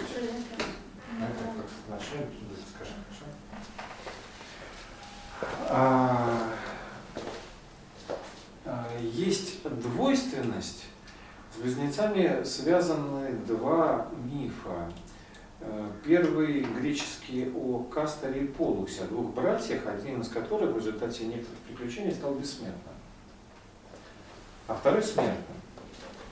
А, Для греков это было печально, потому что э, смертный удалялся в царство Аида, то есть под землю, а бессмертный оставался на Олимпе с богами. То есть э, по окончании земного пути они вынуждены были жить в разных мирах. Они были настолько близки друг к другу, что не хотели. И э, братья настолько любили друг друга, что тот, который получил бессмертие, попросил богов лишить его этого бессмертия, то есть пожертвовал очень дорогим, чтобы иметь возможность остаться со своим любимым братом. То есть не терять э, связь с ним. Ну, боги вышли очень элегантное положение, но это сейчас для нас не так важно. А Этот миф говорит о том, что в этом мире мы не одиноки, что у нас есть души-близнецы. Речь идет не только о второй половинке моей, да, там, мужской или женской, а речь идет о так называемых родственных душах. Тех э, людях, которые по природе нам очень близки и с которыми нам очень важно восстановить связь. И не терять эту связь, потому что эта связь может оказаться дороже, чем даже бессмертие. Но и в этом смысле знак близнецов, он располагает человека, подталкивает человека к поиску своих вторых половинок, то есть к поиску близкого окружения, других людей. Э, Человек не может быть одиноким, ему очень важно провзаимодействовать, узнать, кто, кто из вас моя э, половинка. Может быть нет, может быть да, но как я узнаю, не попробовав. Мне надо общаться. Ну, это могут иметь, ну, это более широко, чем, э, то есть это не половинка, это много людей могут быть. Родственная душа. Э, Половинка То не есть она может быть не жена. одна родственная душа, Да. а Да, друг, да, да, там, да, да. муж, там. Да. Муж это, это совсем половинка, а есть, э, а есть просто близкие люди, моя стая, мои, э, с кем мы одной породы, одной природы. Но есть второй миф, связанный с близнецами, миф об Арниле Ахримане, зороастрийский миф о двух братьях-близнецах, один из которых э, в зороастрийской мифологии выполняет ангельскую функцию, сотворяющего лучшую часть мира, а другой дьявольскую, который оскверняет этот мир. Да? Мост творит э, священные прообразы, а Хриман оскверняет их и, в общем, портит этот мир. И этот миф говорит о том, что э, в этом мире существуют прямые противоположности. То есть есть то, что мне совсем не близко, есть э, то, что совсем не мое. И получается, что этот знак учит поиску своего, но не, э, не инфантильному поиску, а более интеллигентному, разборчивому. Я когда вспоминаю о знаке близнецов, я всегда вспоминаю рекламу, которая в прекрасное советское время шла по телевизору. Это была реклама йогуртов, где говорилось, что не все йогурты одинаково полезны. Э, Совершенно глупая с точки зрения смысла реклама, но прекрасно раскрывающая астрологический закон э, знака близнецы. Надо очень хорошо понимать, что не все йогурты одинаково полезны, не все связи одинаково полезны, не вся информация одинаково полезна. Э, Можно пропускать через себя многое, но надо фильтровать. Не надо все усваивать. Не все, не все контакты, не вся информация, не все связи, которые идут через вас из окружающего мира, полезны для вас. Часть из них имеет ангельскую природу, часть дьявольскую. Надо не забывать об этом. И не надо на все покупаться. Да? То есть нужно быть бдительным. Следующий знак зодиака. Не устали вы? Нет. Нет, легко говорить, я не знаю, как вам слушать. Рак. Ключевое слово дом. А, Закон рака, четвертый закон зодиака говорит о том, что каждый человек должен иметь свой дом.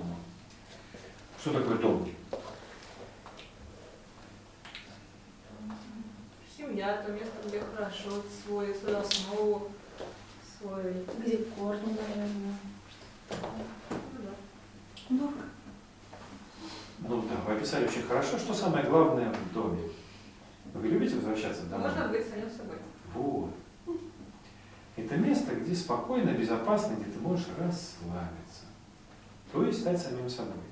Выходя из дома, ты надеваешь правильную одежду, а, твое лицо принимает правильное выражение, да, ты ведешь себя правильным образом. То есть ты играешь роль. Почему? Ну, потому что надо. Если ты идешь на работу, ты должен быть похож на работающего. Если ты идешь э, э, в институт, должен быть похож на ученика.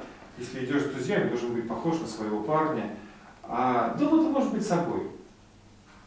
Да? То есть дома ты можешь вернуться к своему естественному состоянию и отдохнуть немножко от масок. Потому что маски носить постоянно невозможно. Их надо носить, иначе мы не сможем жить в обществе. Иногда надо снимать.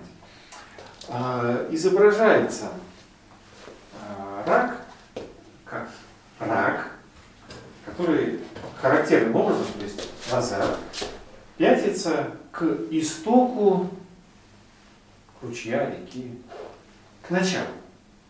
То есть все вперед, а он назад, к источнику, он возвращается назад, к тому месту, где самая чистая вода. Это первое изображение, а второе изображение э, символическое это краб э, на круглом колесе, который всеми лапами за него держится и вращается с огромной скоростью, создавая вокруг себя защитное поле. А И то, и другое примерно об одном и том же, о важности периодического возвращения к самому себе, потому что это состояние самое защищенное. Что значит иметь дом? Что значит возвращаться к самому себе? У каждого из нас есть или должен быть внутренний стержень. То есть свои убеждения. Дом – это физическое место, где мы в безопасности. Внутренний стержень – это интеллектуальное или духовное место внутри меня, где я в безопасности.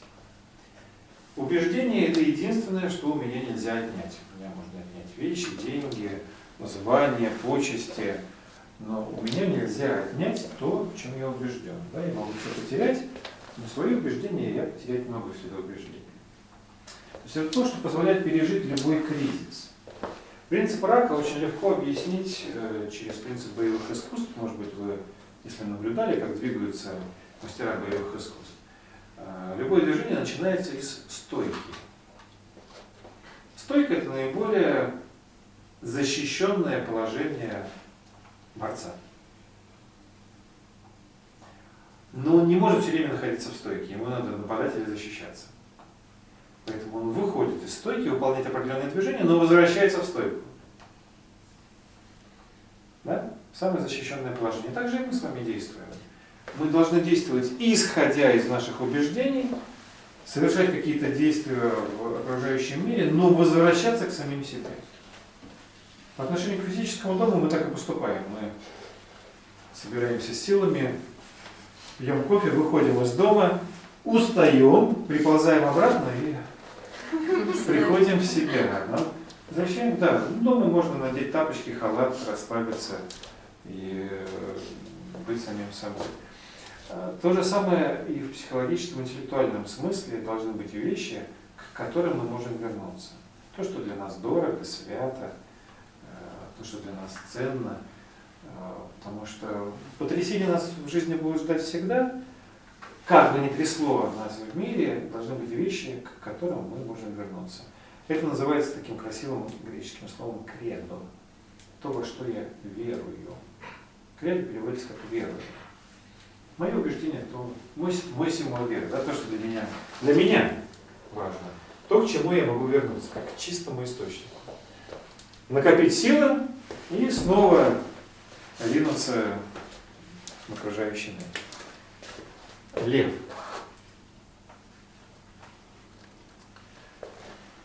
Закон творчества.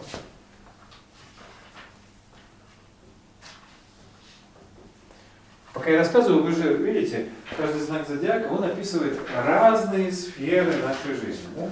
Разные грани моего проявления. Вы увидите, что все 12 знаков перекрывают все возможности моего проявления. То есть какая бы ситуация в моей жизни не произошла, всегда ответом на нее будет являться один из законов знака зодиака, который будет говорить как правильно. Как я поступлю, это уже другой вопрос. Творчество. Этот закон рассказывает о том, как мне следует творить. Каждому из нас в жизни приходится что-то сотворять в той или иной степени. А, Изображается он, такое за- загадочное изображение, что это а, один вариант трактовки, что это лев, который сидит на троне в такой царственной позе и положил лапу на земной шар, правитель. Второе прочтение, что это ошейник, золотой ошейник льва, и золотая цепочка, которой лев прикован к колышку. Молодец, сидит на троне, но у него ошейник, цепочка, и он приколот к колышку. Вот такой интересный лев. Причем же здесь творчество? Э, Сейчас еще расскажу миф. Со знаком льва связан миф, один из подвигов Геракла, когда Геракл побеждает немейского льва. Немейский лев был страшным чудовищем, у которого была бронированная шкура. Ну, то есть обычным оружием его нельзя было проткнуть, от него отскакивало обычное оружие. Геракла отправили его убивать, лев жил в пустыне, Геракл пришел в пустыню, спрятался за барханом, достал свой мощный лук, выследил льва, пуская стрелу, стрела отскакивает. Ну, он почему за барханом спрятался? Чтобы лев его не съел, да? Опять он пускает следующую стрелу, стрела отскакивает. Так он выпустил все стрелы, больше ничего нет. А льва-то убивать надо. У него осталось только палец. Ну, посидел он, подумал, вышел из-за бархана, пришел к этому льву, ударил его палицей, и лев умер. А он же как-то вроде его изображают, когда он его как-то душит или что-то такое. Ну, это уже, мне кажется, Ну, пиар. да, в этом, в Эрмитаже такая. Там он ему еще и пасть разрывает. А, Но миф рассказывает о том, что он- ему пришлось прийти к этому льву. Ну, неприятная история, да, лев-то он же всех убивал. Э, Из-за бархана не получилось его победить, пришлось подойти с риском, что тебя съедят, ударить палицей, и льва победил. Творчество здесь причем. Самый интересный момент. Может быть, нужно приблизиться к Алле, разобраться, увидеть его своими глазами, только потом уже приниматься за Найти способ. А, Ну, вот творчество в современном мире вообще понимается очень по-разному. Что такое творчество? А, Очень часто творчество называется, вот мне что-то пришло в голову. Вот я так вижу. Вот э, я хожу с людьми, так делюсь. Не всем понятно, зачем я это делаю, потому что вижу я иногда странно. А, Ну, это называется творчеством. В классическом понимании это не совсем так. А, В классическом понимании творчества это прежде всего служение какой-то идее. То есть лев привязан к колышку, он не сам по себе. Есть то, к чему он привязан, то есть он чему-то служит. Он мощный правитель, он молодец, но он к чему-то привязан. А, Потом творчество это всегда акт самоотдачи. Творчество не получается, если я наполовину. Творчество не получается, даже если на 90%. Даже если на 95% это не творчество. Творчество с точки зрения закона льва это когда на 100%. Это когда ты себя посвятил тому, ради чего ты творишь. Выложился, отдался. а, Когда ты ну, выложился с щедростью, да? Ну, то есть Полностью. То есть ты отдал себя полностью. Хочется же как-то сберечь себя немножко, то, что ты говоришь, да? Хочется так, чтобы чуть-чуть осталось. Вот с точки зрения льва это э, не настоящее творчество. И так, чтобы получалось передать ту идею, которую ты себя привязал, или которую тебя судьба привязала, ты должен отдать себя полностью. Нельзя наполовину, нельзя на 75%. Нужна самоотдача.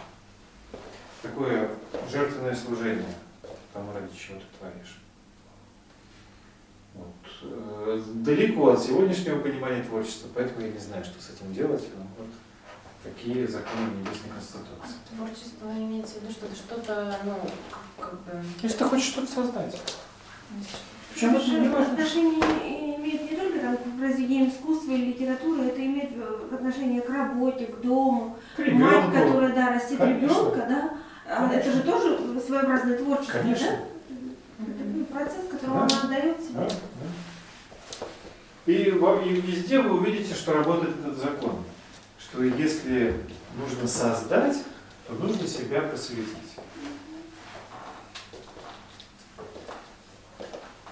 Не устали? Нет. Стойки. Следующий закон. Знак Дева. Ключевое слово служение. Изображается в виде знака, видите, такой загадочный, стилизованный. Буква М с двумя закорючками. Изображается в виде девы, у которой за одним плечом находится ангел, это его крыло торчит, а за другим плечом дьявол, это его рог торчит. Это одно изображение дева, у которой из-за одного плеча выглядывает ангел, а из-за другого дьявол. Второе изображение символической девы – это женщина, как благородная Матрона, которой э, в руке э, пучок колосьев, спелых колосьев, где много-много-много зернышек. А, Вы, наверное, уже обратили внимание, что все знаки зодиака в той или иной степени говорят о служении. О том, что ты живешь не для себя, начиная с Овна, да, помните, Овен тоже оборачивается, поглядеть, как там дела. И э, Лев тоже в своем творчестве он служит, если не людям, то какой-то идее. Но полностью закон служения, как таковой, раскрывается именно в шестом знаке зодиака. Причем очень необычным образом нам с вами может показаться, что служение это ну, что-то очень грандиозное, да? Что это вот надо броситься куда-то, это нужно всего себя отдать. Ну, как мы понимаем, что такое служение? Ну, Монахи уйти. Уйти в монастырь, да, вот. в фонде работать. Работать за, без зарплаты. А? Как еще? Ну еще вот, которые в творческих профессиях, служители театра. В чем там служение заключается? Как поймать сам принцип? Вот я служу или не служу? Даешь себе всего на 100%. Всего, на сто Как процентов. творчество, только это... Оно творчество, мне кажется, только быть преданным какому-то процессу, не знаю, делу. Постоянно? Да, Бескорыстное постоянно. Да. действие. Ужасно. Это же очень сложно. Ну, это, наверное, идеальная картина, если мы так. Вы таких людей видели? Конечно. Далай-лама. Монахи. Монахи, монахи. Где? Хорошие монахи. Где, где их видели? Кино. В ваших рассказах. Все говорили. Ну это же всем нам адресовано, то есть это не может... Идеал, наверное, да, такой. Но когда я слышу о таком идеале, мне как-то не хочется служить. Ну да. Ну, то есть это как-то вот... Тяжеловато. Делать что-то на благо другого. Здесь очень интересная символика в самом изображении девы. А, Ну, ну, я начну с колосья. Что такое колосья? Из одного зерна выросло много. А для девы они все важны. Дева очень скрупулезный знак. Для нее очень важны мелочи. Для нее важно не только все целое, очень важны все детали. И это первый принцип служения, оно начинается с мелочей. Нам кажется, что служение это какой-то акт самопожертвования. Вот я сейчас пойду, запишусь в монастырь, и все, с этого начнется мое служение. Если бы. Служение мое начнется тогда, когда я каждое утро смогу улыбаться своим родным и близким. Но каждое утро. Мелочей, с постоянного выполнения каких-то мелочей. Служение мое начнется с того момента, когда я перестану бросать мусор на улице. Ну и, и так далее. Да? С маленьких, но постоянных вещей. Нам кажется, что служение это взять и броситься на амбразуру. Мы не можем этого, на самом деле. Ну, мы ничего не такие герои, что взять и броситься на амбразуру. Настоящее служение заключается с постоянного следования каким-то хорошим принципам. Каким хорошим принципом? Об этом вторая часть символики. За плечами ангел и дьявол, да? Что это значит? Делать хорошее или плохое? Что в каждой ситуации у меня есть выбор. В любой ситуации, в которую я попадаю, у меня есть за плечами ангел и дьявол. В любой. Улыбаться, не улыбаться, бросать мусор, не бросать. Я всегда совершаю выбор между, по моем понимании, добром и злом. И это второй принцип служения – совершать выбор. Служение – это не монотонное чтение там, каких-то текстов или выполнение каких-то работ по расписанию, а это постоянный выбор, сознательный выбор. Служением мое действие будет тогда, когда в нем присутствует элемент выбора. Если для меня это легко, что-то отработать, это не служение. Служение – это когда я сознательно выбираю между одним и вторым. Если я живу по накатанной, это далеко от служения. Поэтому есть монахи разные, да? И в монастыре можно, условно говоря, прятаться от мира и просто плыть по течению, а можно быть высокосознательным человеком. Фильм «Остров» смотрели? Да. Вот там разные монахи. Вот и таких имели в виду. А? Как в острове. Они разные. Ну, в Соловецких, да, островах такие живут. И просто в фильме «Остров» там разные. Там есть э, главный герой, а есть и другие замечательные. Просто Показаны разные типажи, Ну, они ж потом стали такими же. может быть. Следующий знак зодиака – ве- весы. А, Забавен тем, что это единственный среди знаков зодиака неодушевленный. Все остальные а, они какие-то звери, люди, а это предмет. Говорит о равновесии. Ну, знак весы говорит о необходимости присутствия в нашей жизни гармонии. Потому что нам необходимо достигать гармонию или равновесия о том, что важно достигать гармонии и равновесия, но как? Э, Изображается знак весы как простые аптекарские весы, где есть две чашечки, которые колеблются относительно стержня. И в этом смысле, казалось бы, все очень понятно. У нас в жизни очень много ситуаций, когда нам приходится выбирать между чем-то и чем-то. Между одним и другим действием, между одним или другим поступком. Э, Но весы говорят еще о том, что очень важно относительно чего мы выбираем. Выбор может состояться в том случае, если есть внутренний стержень, относительно которого он совершается. Если у меня нет своих убеждений, то выбор не получится, равновесие и гармонии не достигну. Мне предлагают э, у меня в жизни альтернатива работать мне в этом или в другом месте. Да? Предлагают быть умным или красивым, э, работать за деньги или за творчество. Ну, это разные варианты работы. Мне не получится выбрать, если у меня нет убеждений своих, кем я хочу быть. Если я хотя бы элементарно не понимаю себя, кто я такой, если у меня нет внутреннего стержня, относительно чего мне совершать выбор? И одно хорошо, и другое хорошо. Откуда я знаю, что лучше для меня? Может быть, деньги хорошо, может быть, слава хорошо, может быть, э, хорошие люди хорошо. Все по-своему хорошо. Я, пока я не пойму, что именно для меня хорошо, я этот выбор не совершу. Поэтому весы говорят о важности внутреннего стержня, относительно которого мы совершаем те или иные выборы. Только тогда можно достичь гармонии. Судьба всегда будет давать возможность выбора, а гармонии я могу достичь только когда есть свой внутренний стержень. Да?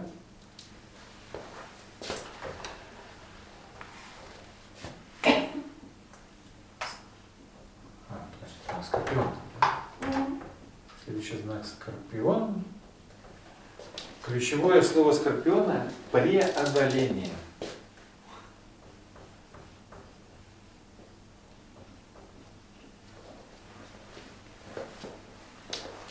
А, Изображается он как э, орел или белый лебедь, выходящий из хвоста умершего скорпиона. Скорпион такой черный, противный, его оболочка разрушается, у него из хвоста рождается белый лебедь или белый орел. А Со скорпионом связан миф э, о Фаэтоне, э, сыне бога солнца Гелиуса. Гелиус занимался тем, если помните мифологию, он объезжал землю на своей колеснице.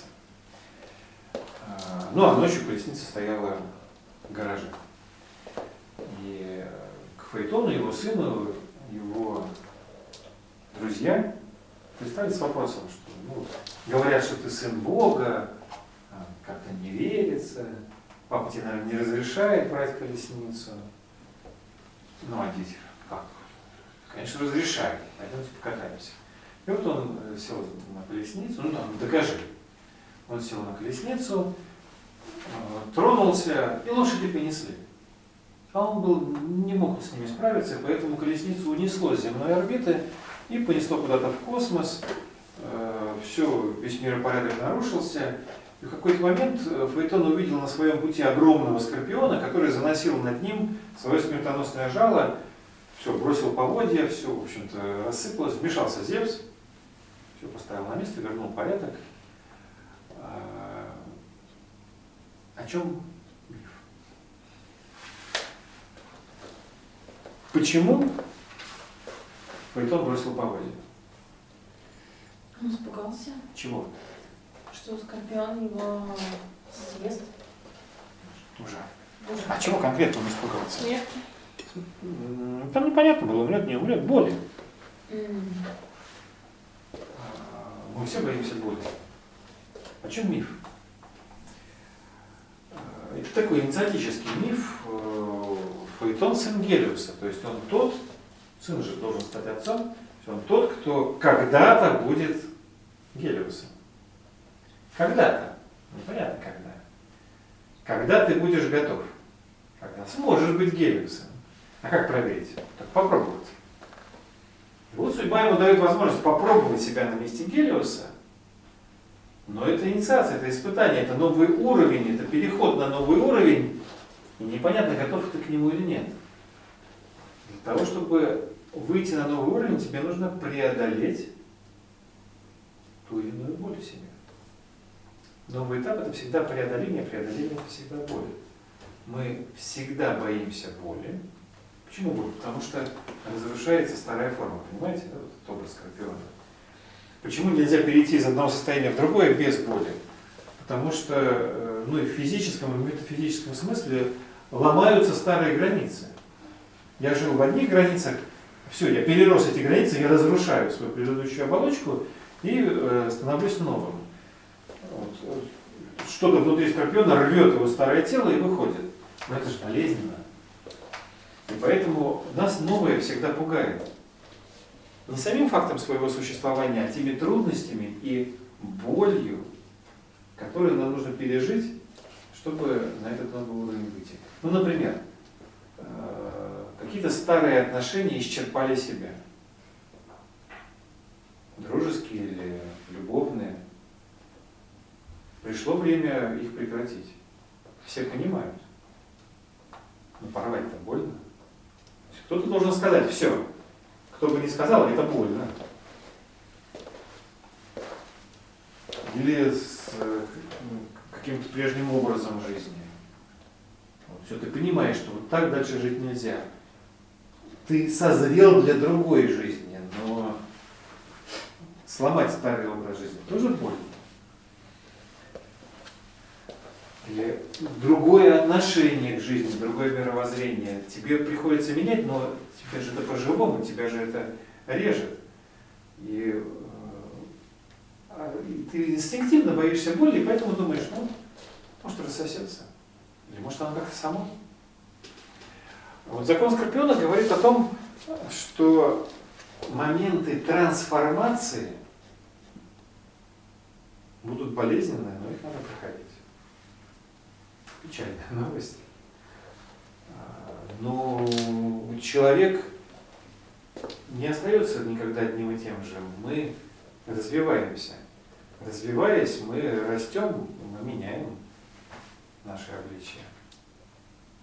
Это болезненно. Немножко осталось. Стрелец. Традиция.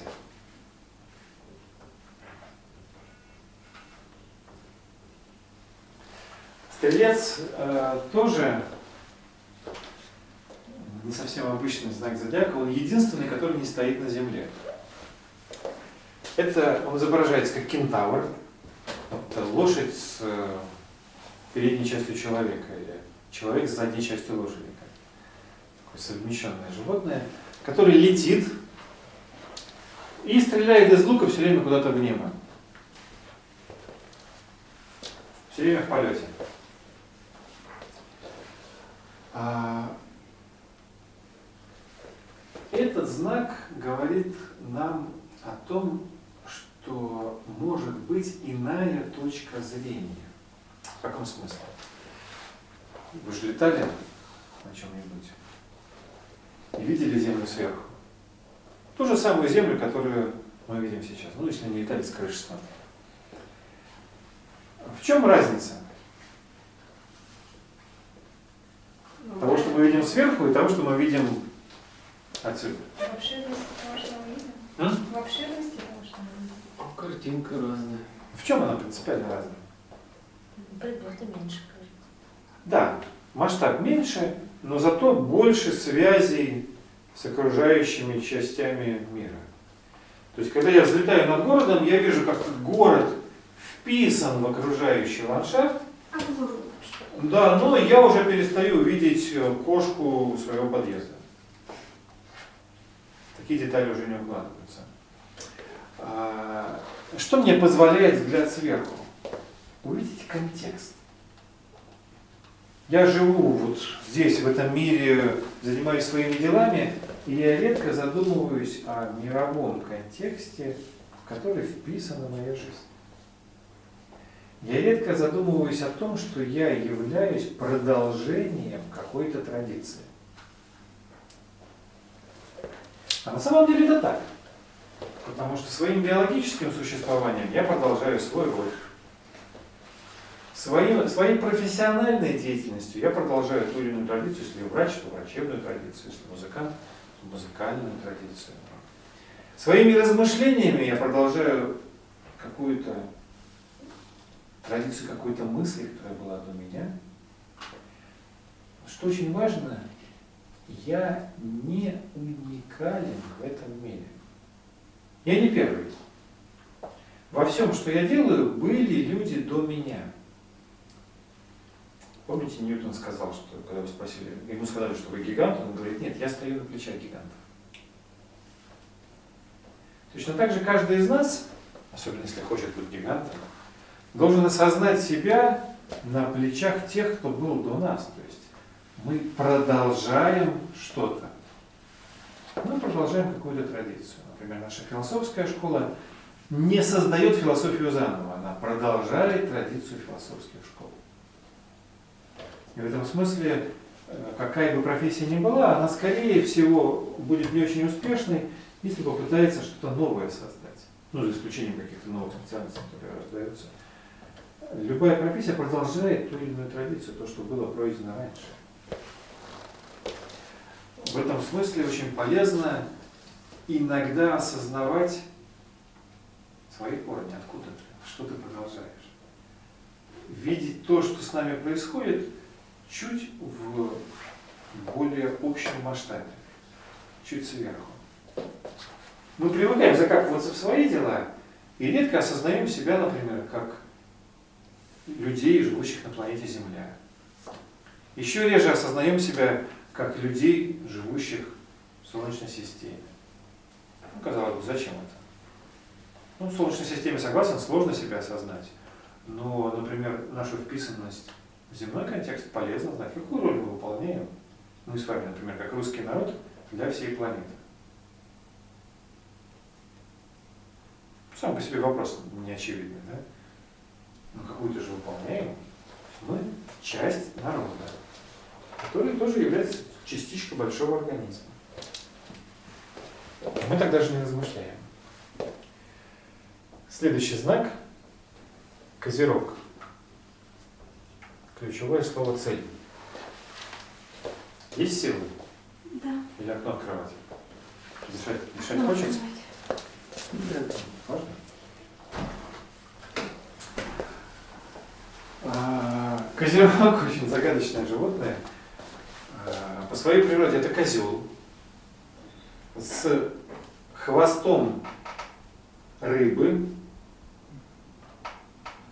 а, крыльями и вылезающий из раковины.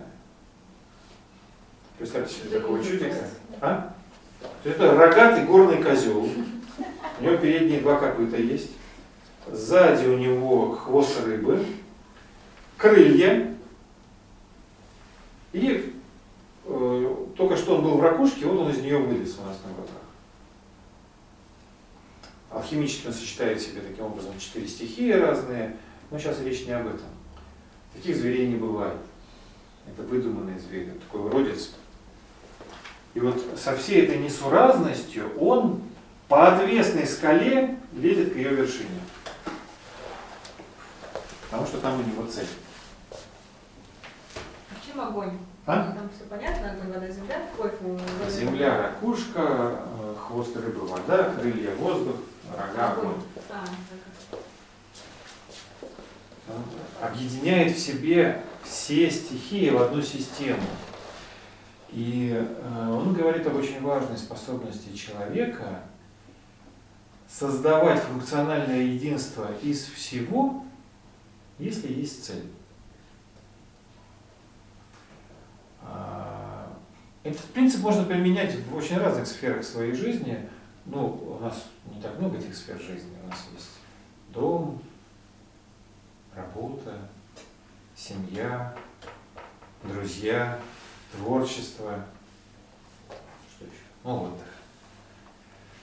И если задуматься, эти сферы жизни порой бывает противоречат друг другу. То есть работа требует, э, чтобы я был на работе, дом, чтобы я был дома, творчество требует покоя, семья требует заботы, друзья требуют легкости. Ну, то есть они хотят видеть меня разного. И они противоречивы по своей природе. Пока у меня в жизни не появляется цель, пока не появляется что-то главное, пока не появляется стержень, пока я к чему-то не устремлен. Потому что если такое устремление, основанное на моих убеждениях, да, Козерог это знак противоположный. Жаб ничего, а, Если у меня появляется такое устремление, то вся моя жизнь естественным образом объединяется, функционально объединяется вокруг этой цели. Козероги, поэтому люди козероги, они способны создавать удивительные новые системы. Они первопроходцы, они прокладывают новые пути, двигаясь к цели. И для других создают системы, как к этой цели двигаться. Но самое главное, если имеешь эту цель. Собственно, Козерог говорит о том, как важно иметь цель. Другими словами, я бы сказал, чуть более высоким словом, миссию. Козерог это тот, кто осознает свою жизненную миссию, то, ради чего ты здесь. А закон Козерога говорит о важности ее найти, у каждого она есть. Э, японский философ Дайсака Икедо очень красиво об этом говорит. Э, каждого живущего на земле ждет его, ждет миссия, посильная только ему.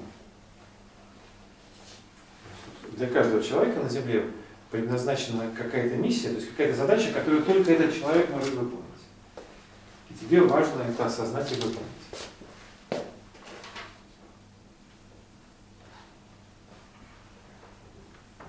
Предпоследний знак зодиака Водолей. Ключевое слово свобода.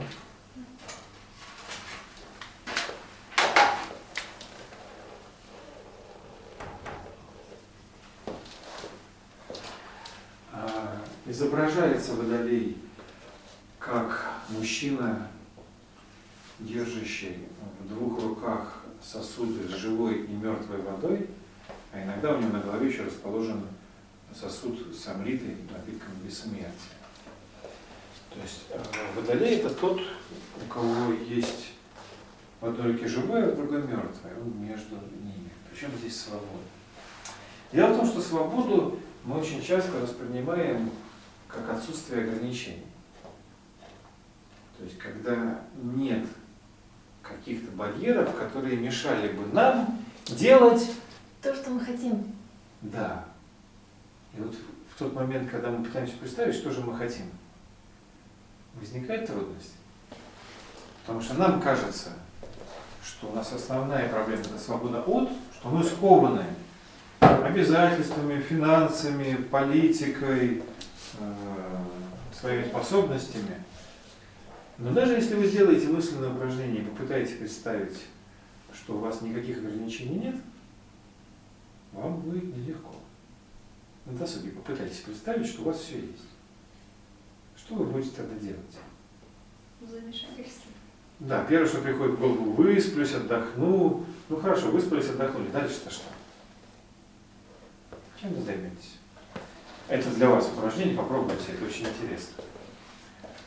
И вот то, что в результате у вас получится, если получится, будет отголоском второго рода свободы, так называемой свободы для.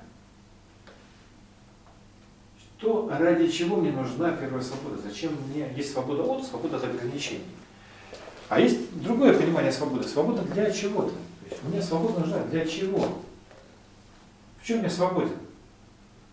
И Водолей говорит об этой второй свободе, о свободе для, которая к человеку приходит по мере того, как он познает этот мир или открывает в нем грань, грани живого и мертвого, а, жизни и смерти, грани противоположностей. Мы мир познаем через противоположности. И мы свободны в том, что мы прожили, в чем мы эти противоположности. Когда человек, например, начинает понимать, что такое любовь,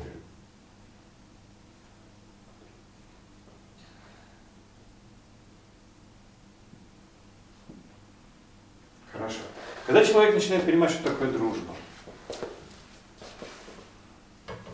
Когда ему помогает в какой-то трудной, ситуации его друг. этого достаточно? Чтобы он понял, что такое дружба.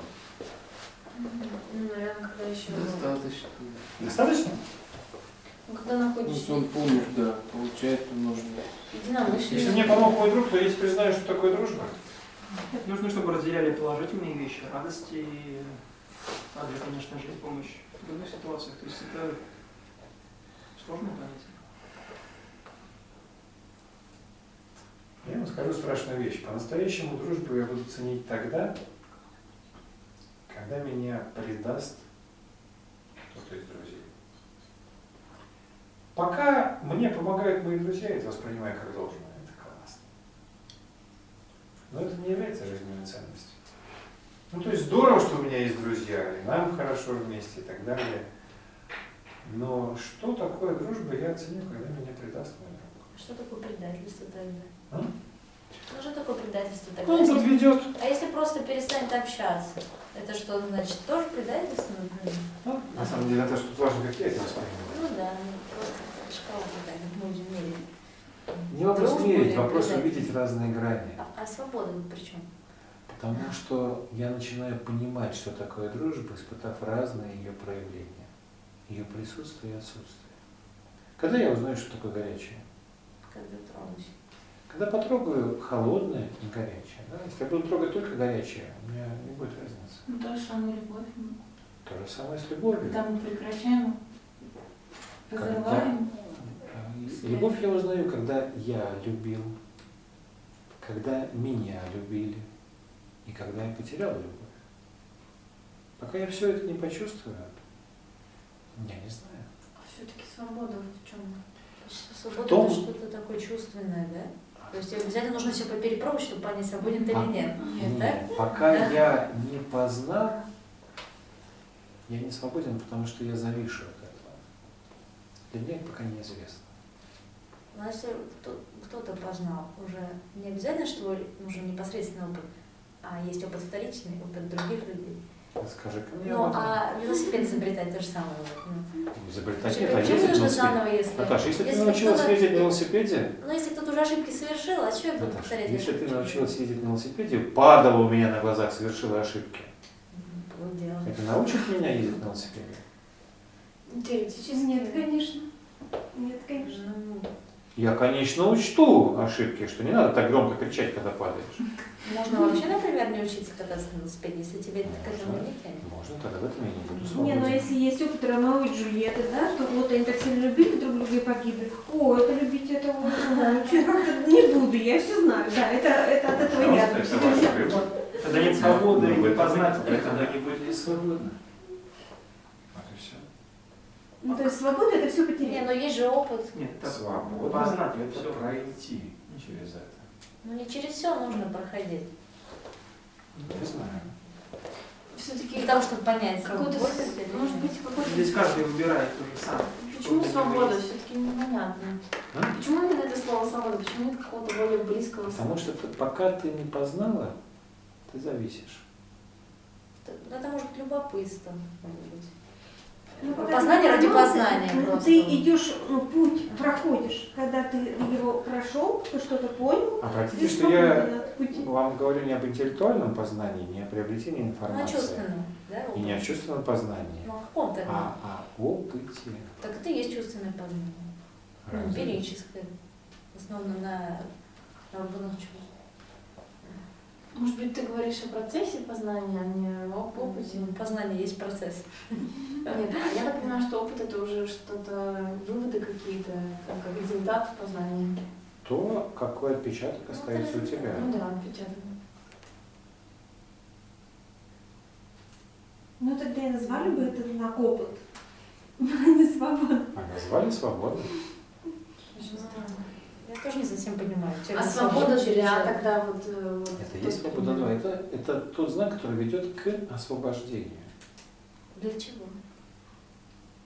Как желание, рвение изучить, Ну, познать говорите, всё, свобода да. для, а не свобода от. Это принципиально разные свободы, да? Да. А, Ну, освобождение это вообще большая тема.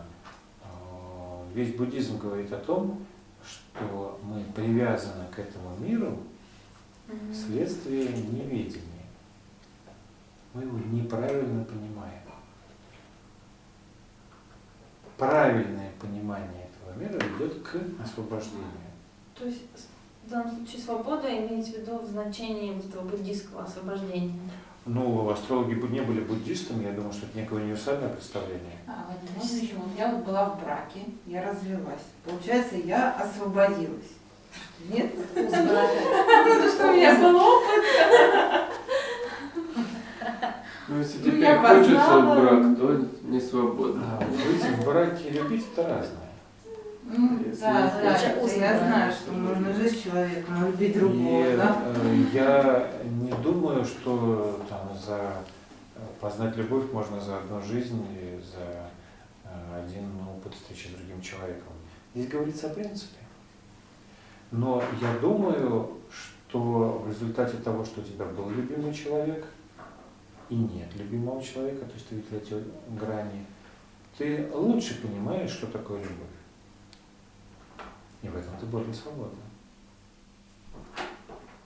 Как минимум в том, чтобы понять, нужна она тебе или нет.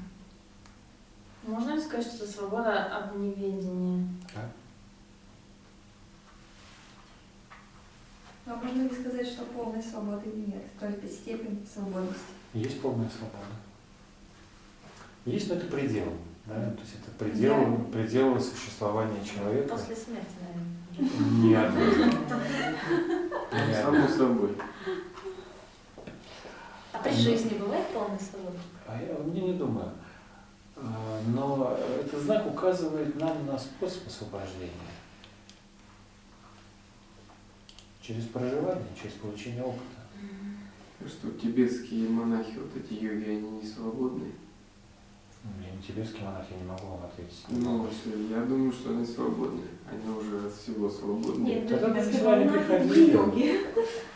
Тогда бы они сюда не приходили. То есть Ну. человек, который воплощается в этом мире, наверное, не свободен. Не те, которые еще там в трех, пяти, монастырях, имею в виду, а те, которые там отшельники живут по своим пещерам. Ну, наверное, более свободно, но не совсем. Мне сложно сказать, я не общался с ним. Если бы довелось, я бы вам сказал. Ну, так как им, наверное, не близки, ну, так могу предположить, что они не близки, не, не близки многие мирские там радости, удовольствия, наверное, они свободны от них, то есть Ну, более я в этом и свободны. имею в виду. Они не зависят ни от дружбы, там, ни от любви, ни от отношений. Ну, я имею в виду, что они, наверное, более Нет, свободны, пищи. чем мы, но не до конца все-таки. Степень. Наверное, они более можно. Ну. Мне очень сложно говорить за кого-то. Ну вот если человек там был замужем или женат, если ему еще чего-то хочется опять куда-то попасть, мне кажется, вот он и не свободен. Еще, еще раз влезть в это, да. Я уже не хочу. Или вот уже человек Я один раз попробовала, меня хватит. да. Нет, ну имею в виду с разными... Друзья мои, вопрос, вопрос достаточно тонкий. Да. любовь. Вопрос достаточно тонкий. Я предлагаю не делать каких-то, вот, знаете, однозначных выводов. Здесь очень важно ловить принцип. Потому что если навесить какой-то ярлык, он сразу начнет нас ограничивать.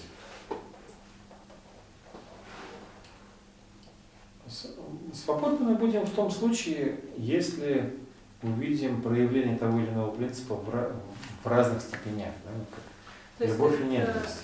свобода от действий или мыслей, или нового рода ну, ну, Свобода от взаимодействий, от зависимости.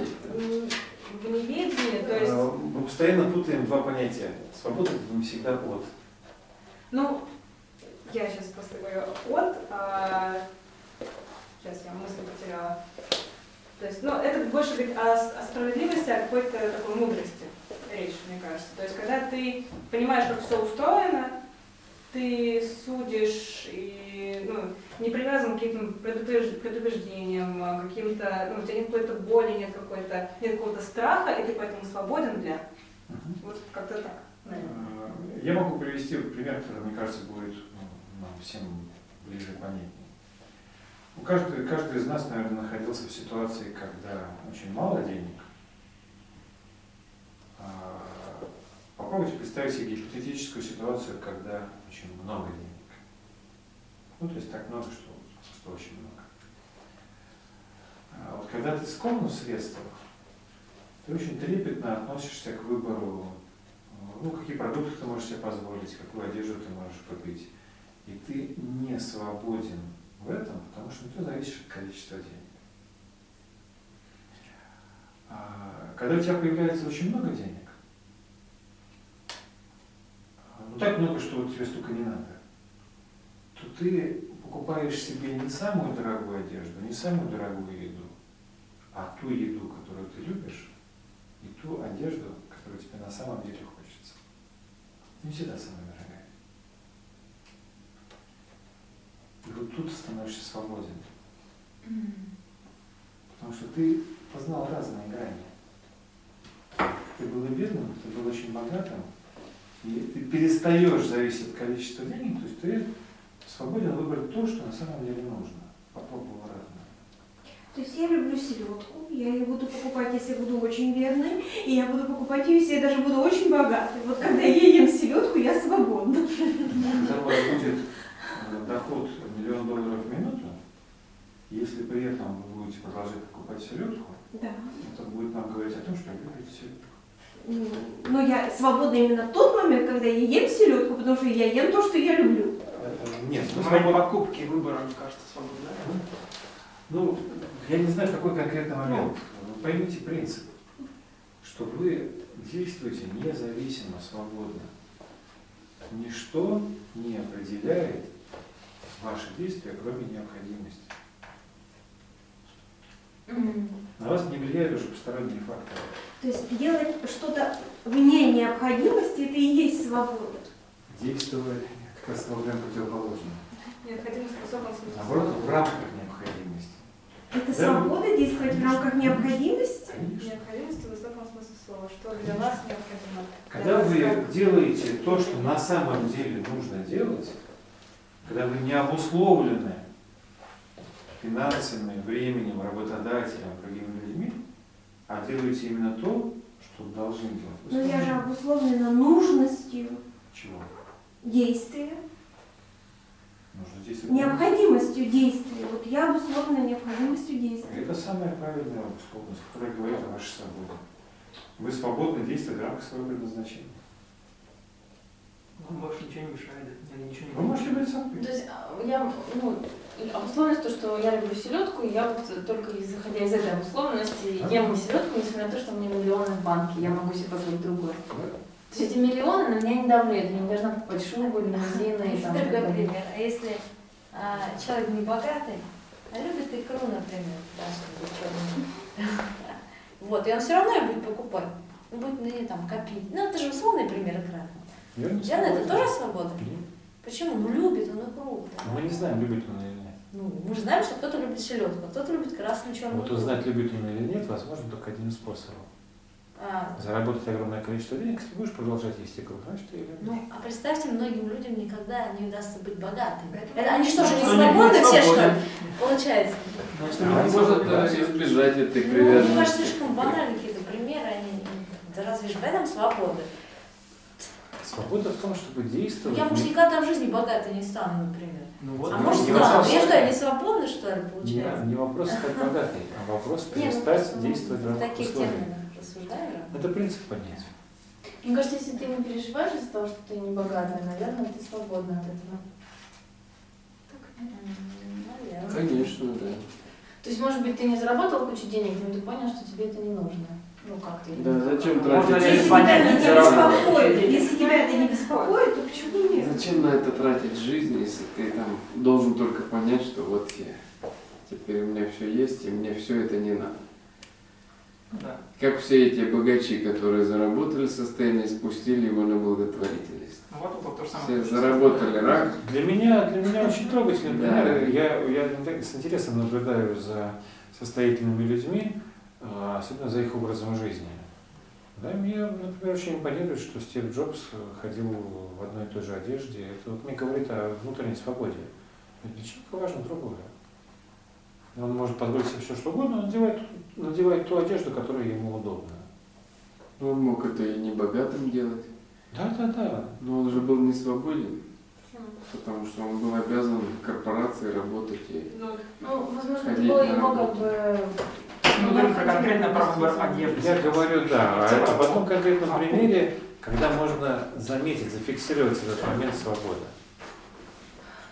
Точно так же, я не помню, кто из состоятельных людей, я просто слышал там про э, переговоры с ним, что кто-то очень долго прорывался на переговоры к этому человеку, и наконец напросился на завтрак к нему.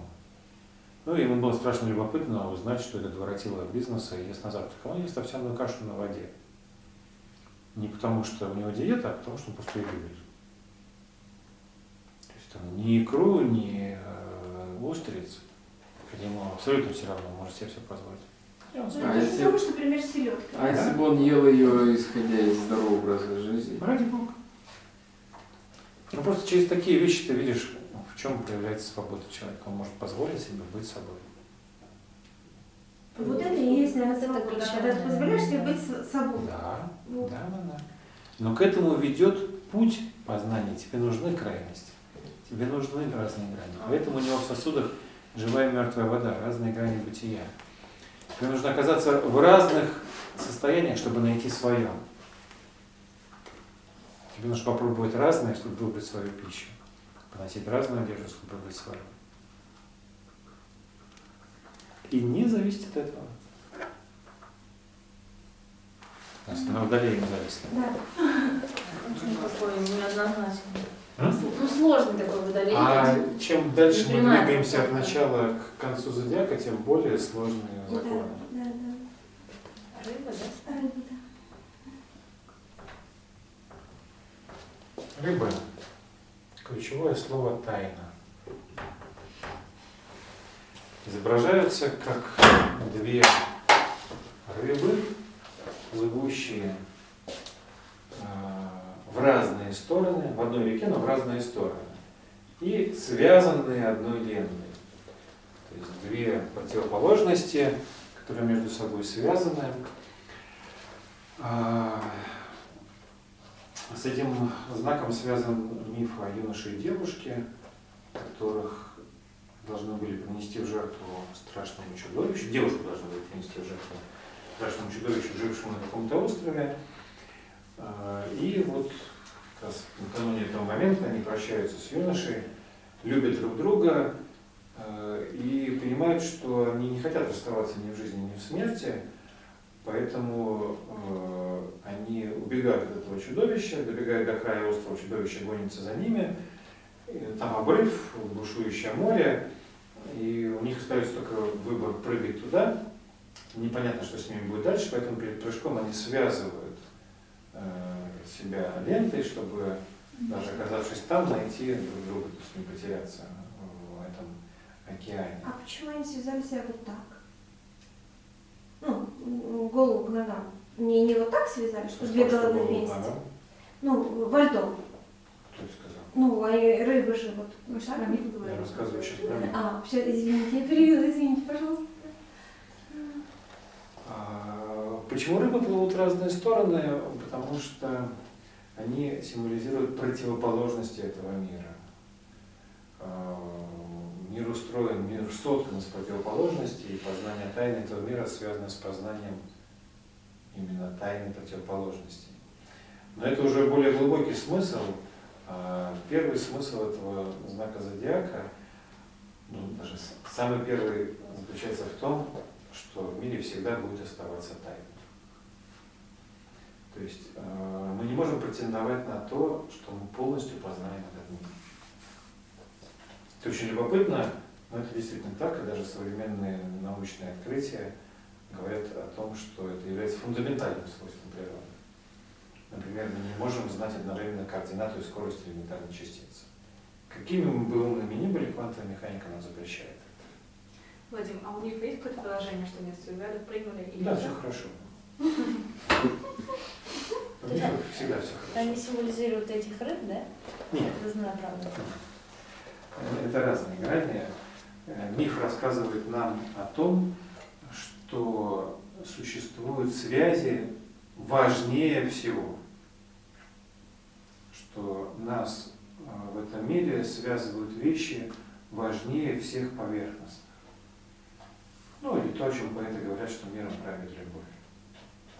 Что самые, связи, самые сильные связи, они построены на любви.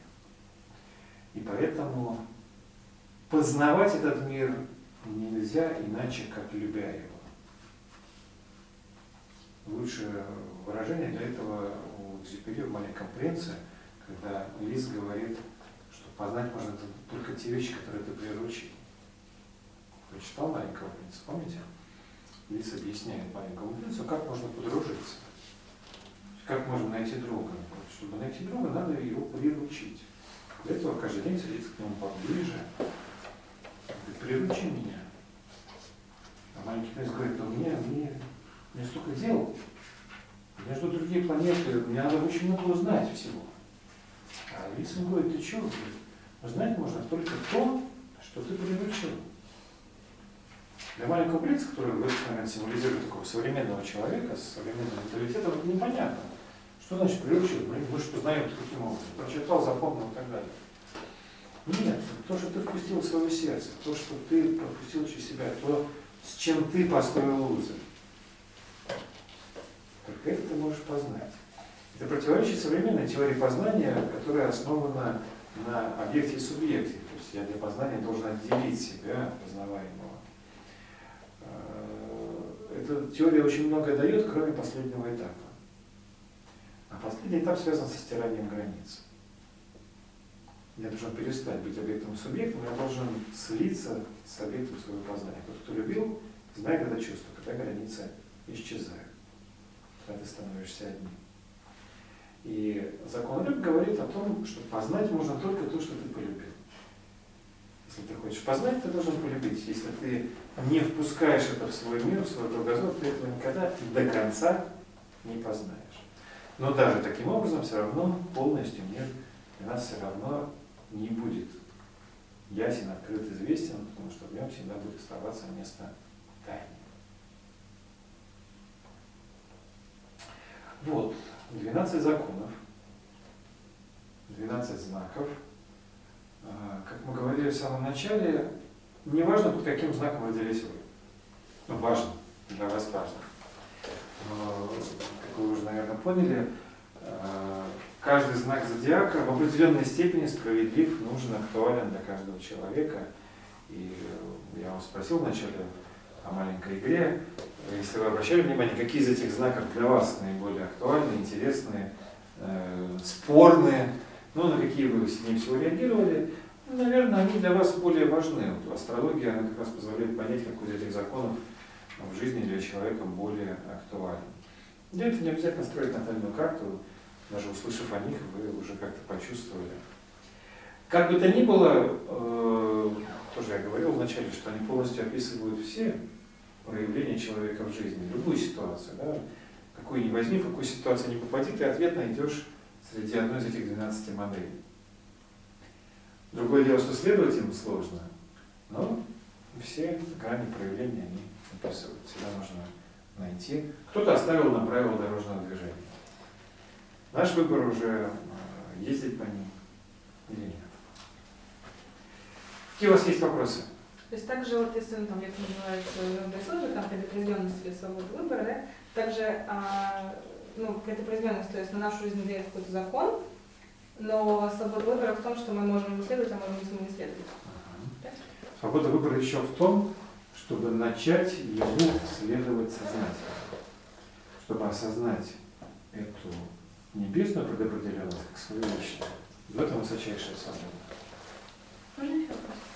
Вроде считается, что есть тринадцатый знак зодиака, змея носит идет после Скорпиона. Он носит какое-то название, закон. Знаков зодиака 12. А, Но астрология не заканчивается, астрология гораздо более глубокая. Есть еще 12 так называемых знаков верхнего зодиака. Змееносец один из них. А вот э, народ, который любит поспекулировать на астрологической теме, он начинает припутывать. Туда нужно припутывать все следующие 12 знаков, но они не имеют отношения к тому, о чем мы говорим. То есть там, они не для каждого человека актуальны. там другие вообще названия, другое. Гораздо более тонкие вещи. Ну, а люди вот э, классические эти гороскопы или там астрологические аспекты зачем знать-то обычно? Кто-то увлекается, получается, незачем идти к астрологу. Нет, ну, то есть они не влияют никак ни на характер, ни на образ жизни, который Влияют. приписывают каждому. Нет, ну вот вы, вы говорили, вы сказали, что ну как бы не влияет, это типа для вас влияет. На самом деле они не влияют. Ну вы сейчас только что так типа ирони- иронизировали, что вот что это вот мы тут сидим, и мы каждый себя как бы, да, там нашел и на свой счет воспринимаем. Но на самом деле люди, родившиеся под тем или иным знаком, они вот эти законы в них э, наиболее полно воплощаются, если, например, там кто-то Козерог, то у него закон Все- Козерога все воплощает. Или это сложнее. точка роста просто самое главное. Все существенно сложнее, потому что а, натальной картой человека является положение нескольких десятка планет в разных знаках зодиака. Влияет какая планета в каком знаке зодиака, а не только положение Солнца. Влияют э, угловые расстояния, то есть взаимоотношения между планетами. Этих влияний огромное количество, и разобраться в этом может только специалист. Ну, я имею в виду, когда специалист разобрался, все там до минут учебы, он же тебе дает карту. И говорит, вот ты тут должен воду возить, тут дрова колоть. Это очень плохой специалист, если он так Мне говорит. кажется, они, да. Ну, я образно говорю, почему наоборот хороший специалист. А, Полностью человеческая личность описывается системой из 28 натальных карт. Вот, Ну, э, современные компьютеры-то сейчас все это быстро исчисляют. Да, но построить натальную карту и трактовать натальную карту – это две большие разницы, как говорят у нас в Одессе. А, Поэтому э, какой бы компьютер ни построил натальную карту, понять он ее не сможет все равно. Ну, человек трактует, да. Пусть Людей, которые это способны делать не очень большое количество, но они, безусловно, есть. И профессиональный астролог может вам ответить, ну, в принципе, на любой вопрос, касающийся вашей жизни, если вопрос есть. Так что будете делать с этим ответом? Ну, так он говорит, что у тебя тут тропинка узкая. Значит, она узкая. Ты не думай, что ты тут сейчас разойдешься, и я тут сюда, туда. И, Ну, и получается, что ты будешь идти вот возможно, что она действительно по узкая. тропинке. Ну, Если она узкая, то значит она узкая. Я не знаю, о чем идет речь. но Астрологи редко Ну, и, ошибаются. и что там, можешь столько заниматься каким-то равновесием там или творчеством, и до тайны, и до преодоления у тебя дело не дойдет. Может быть, и не дойдет.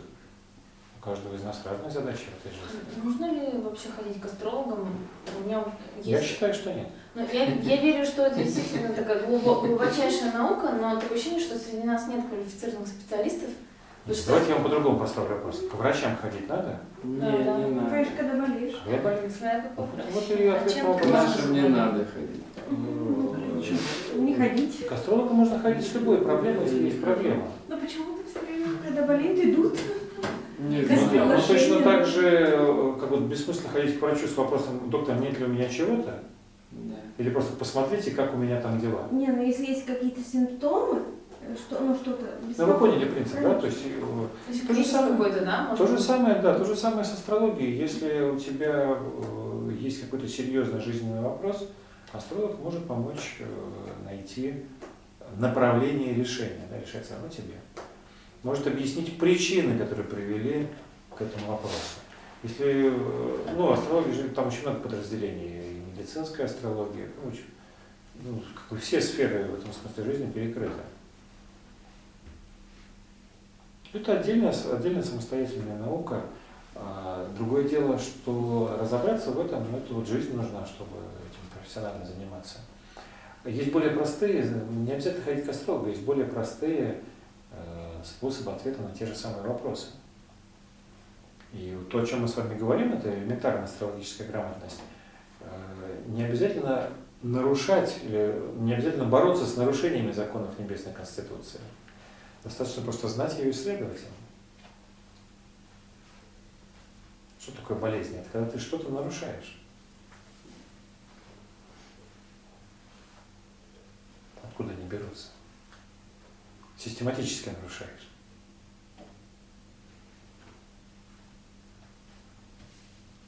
Не обязательно нарушать. Ну, если вы знаете существование законов, вы можете просто им следовать. Ну да как им следовать? Очень понятно. Ну, я, вот мы теперь знаем законы, как следовать. Ну, все, избавляйтесь от ненужных галстуков. Ну, Я же не знаю, в чем вы- что Будет делать свобода. это. Ну, как я поняла, если ты чувствуешь, что сейчас такой момент, для, который необходим, вот, чтобы перейти на новый уровень, ты чувствуешь, и ты знаешь, что нужно, наверное, попробовать пойти на риск, оценить и решиться не оглядываться назад, например. Или что нужно иметь цель в жизни. То Ну, с так этим думаю. попроще-то. Ну, то есть вот какие-то А ключи. традиция говорит, не надо прыгать. Какая такая традиция? Ну, вот в, это, в какой-то жизненной ситуации у тебя же есть традиционный там, образ действий. Сначала надо понять, к какой традиции ты принадлежишь. Ну, в любой, вот есть традиция, есть цель, есть решение. Там, прыгать, не прыгать, там. Закон традиции говорит о том, что на ситуацию необходимо посмотреть в большем масштабе, в большем контексте, то есть увидеть сверху. Не только внутри самой проблемы, а подняться сверху посмотреть. Как это вписывается в общий контекст?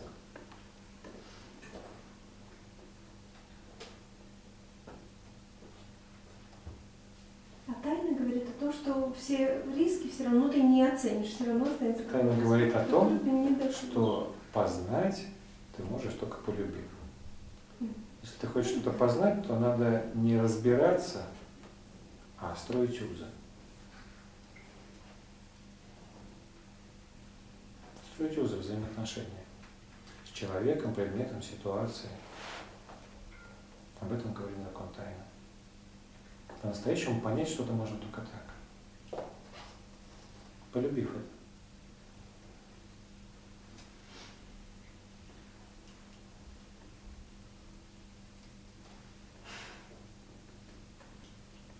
Такие дела. Спасибо.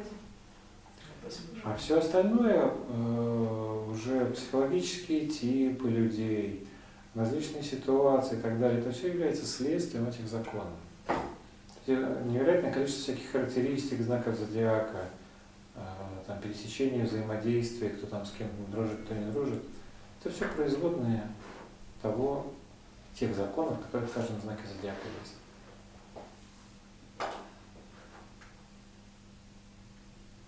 Вот теперь живите с этим.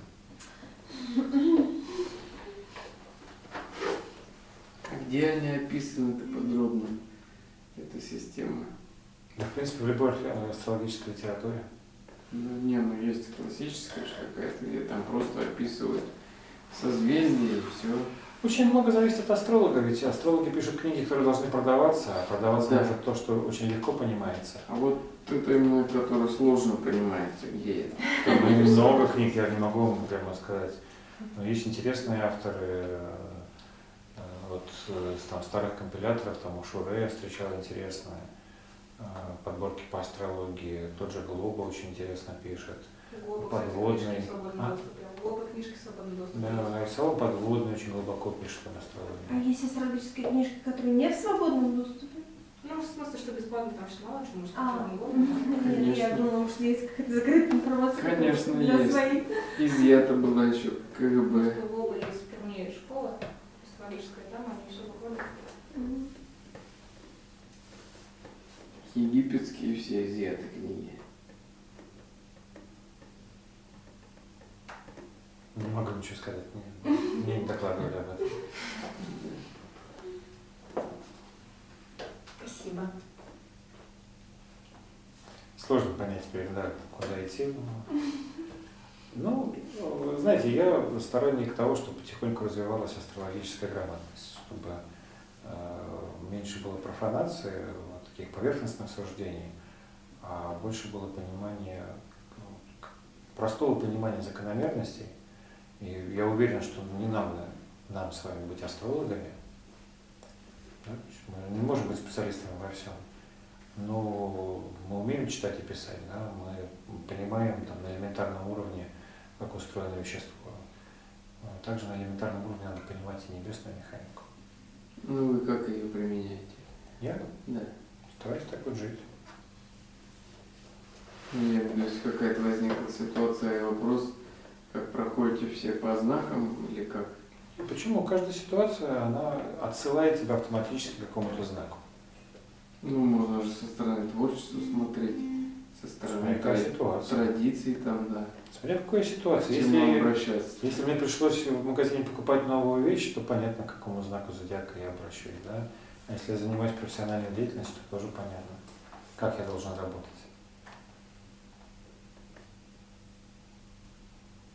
Про новую вещь непонятно, к какому знаку. Ну, ко второму. К накоплению. М, Накопление? Почему накопление? Нужна. Ну, А, наверное, понимание.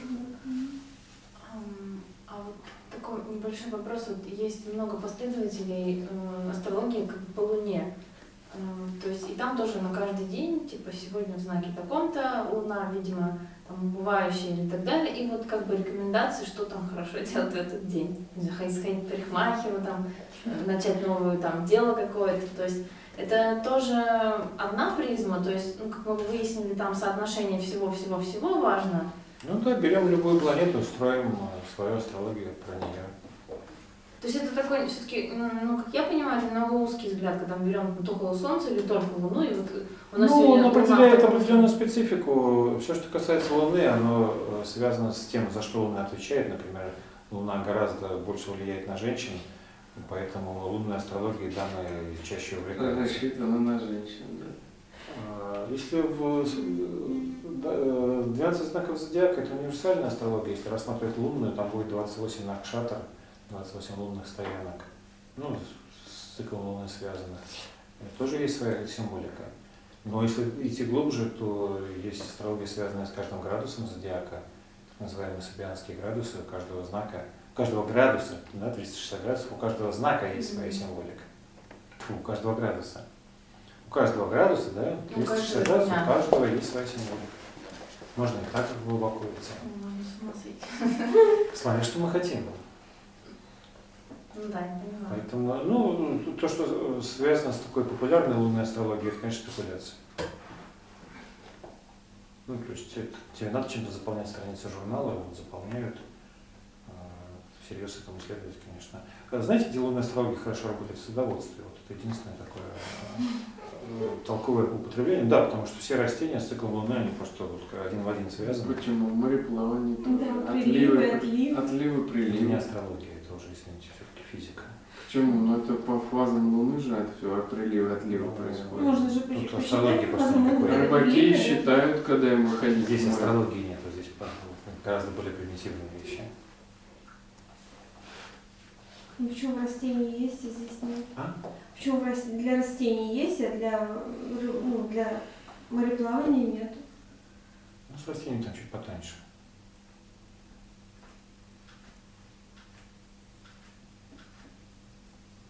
Для мореплавания просто достаточно знать положение Луны, фазу и так далее. Для циклов растений кое-что еще. Да, да.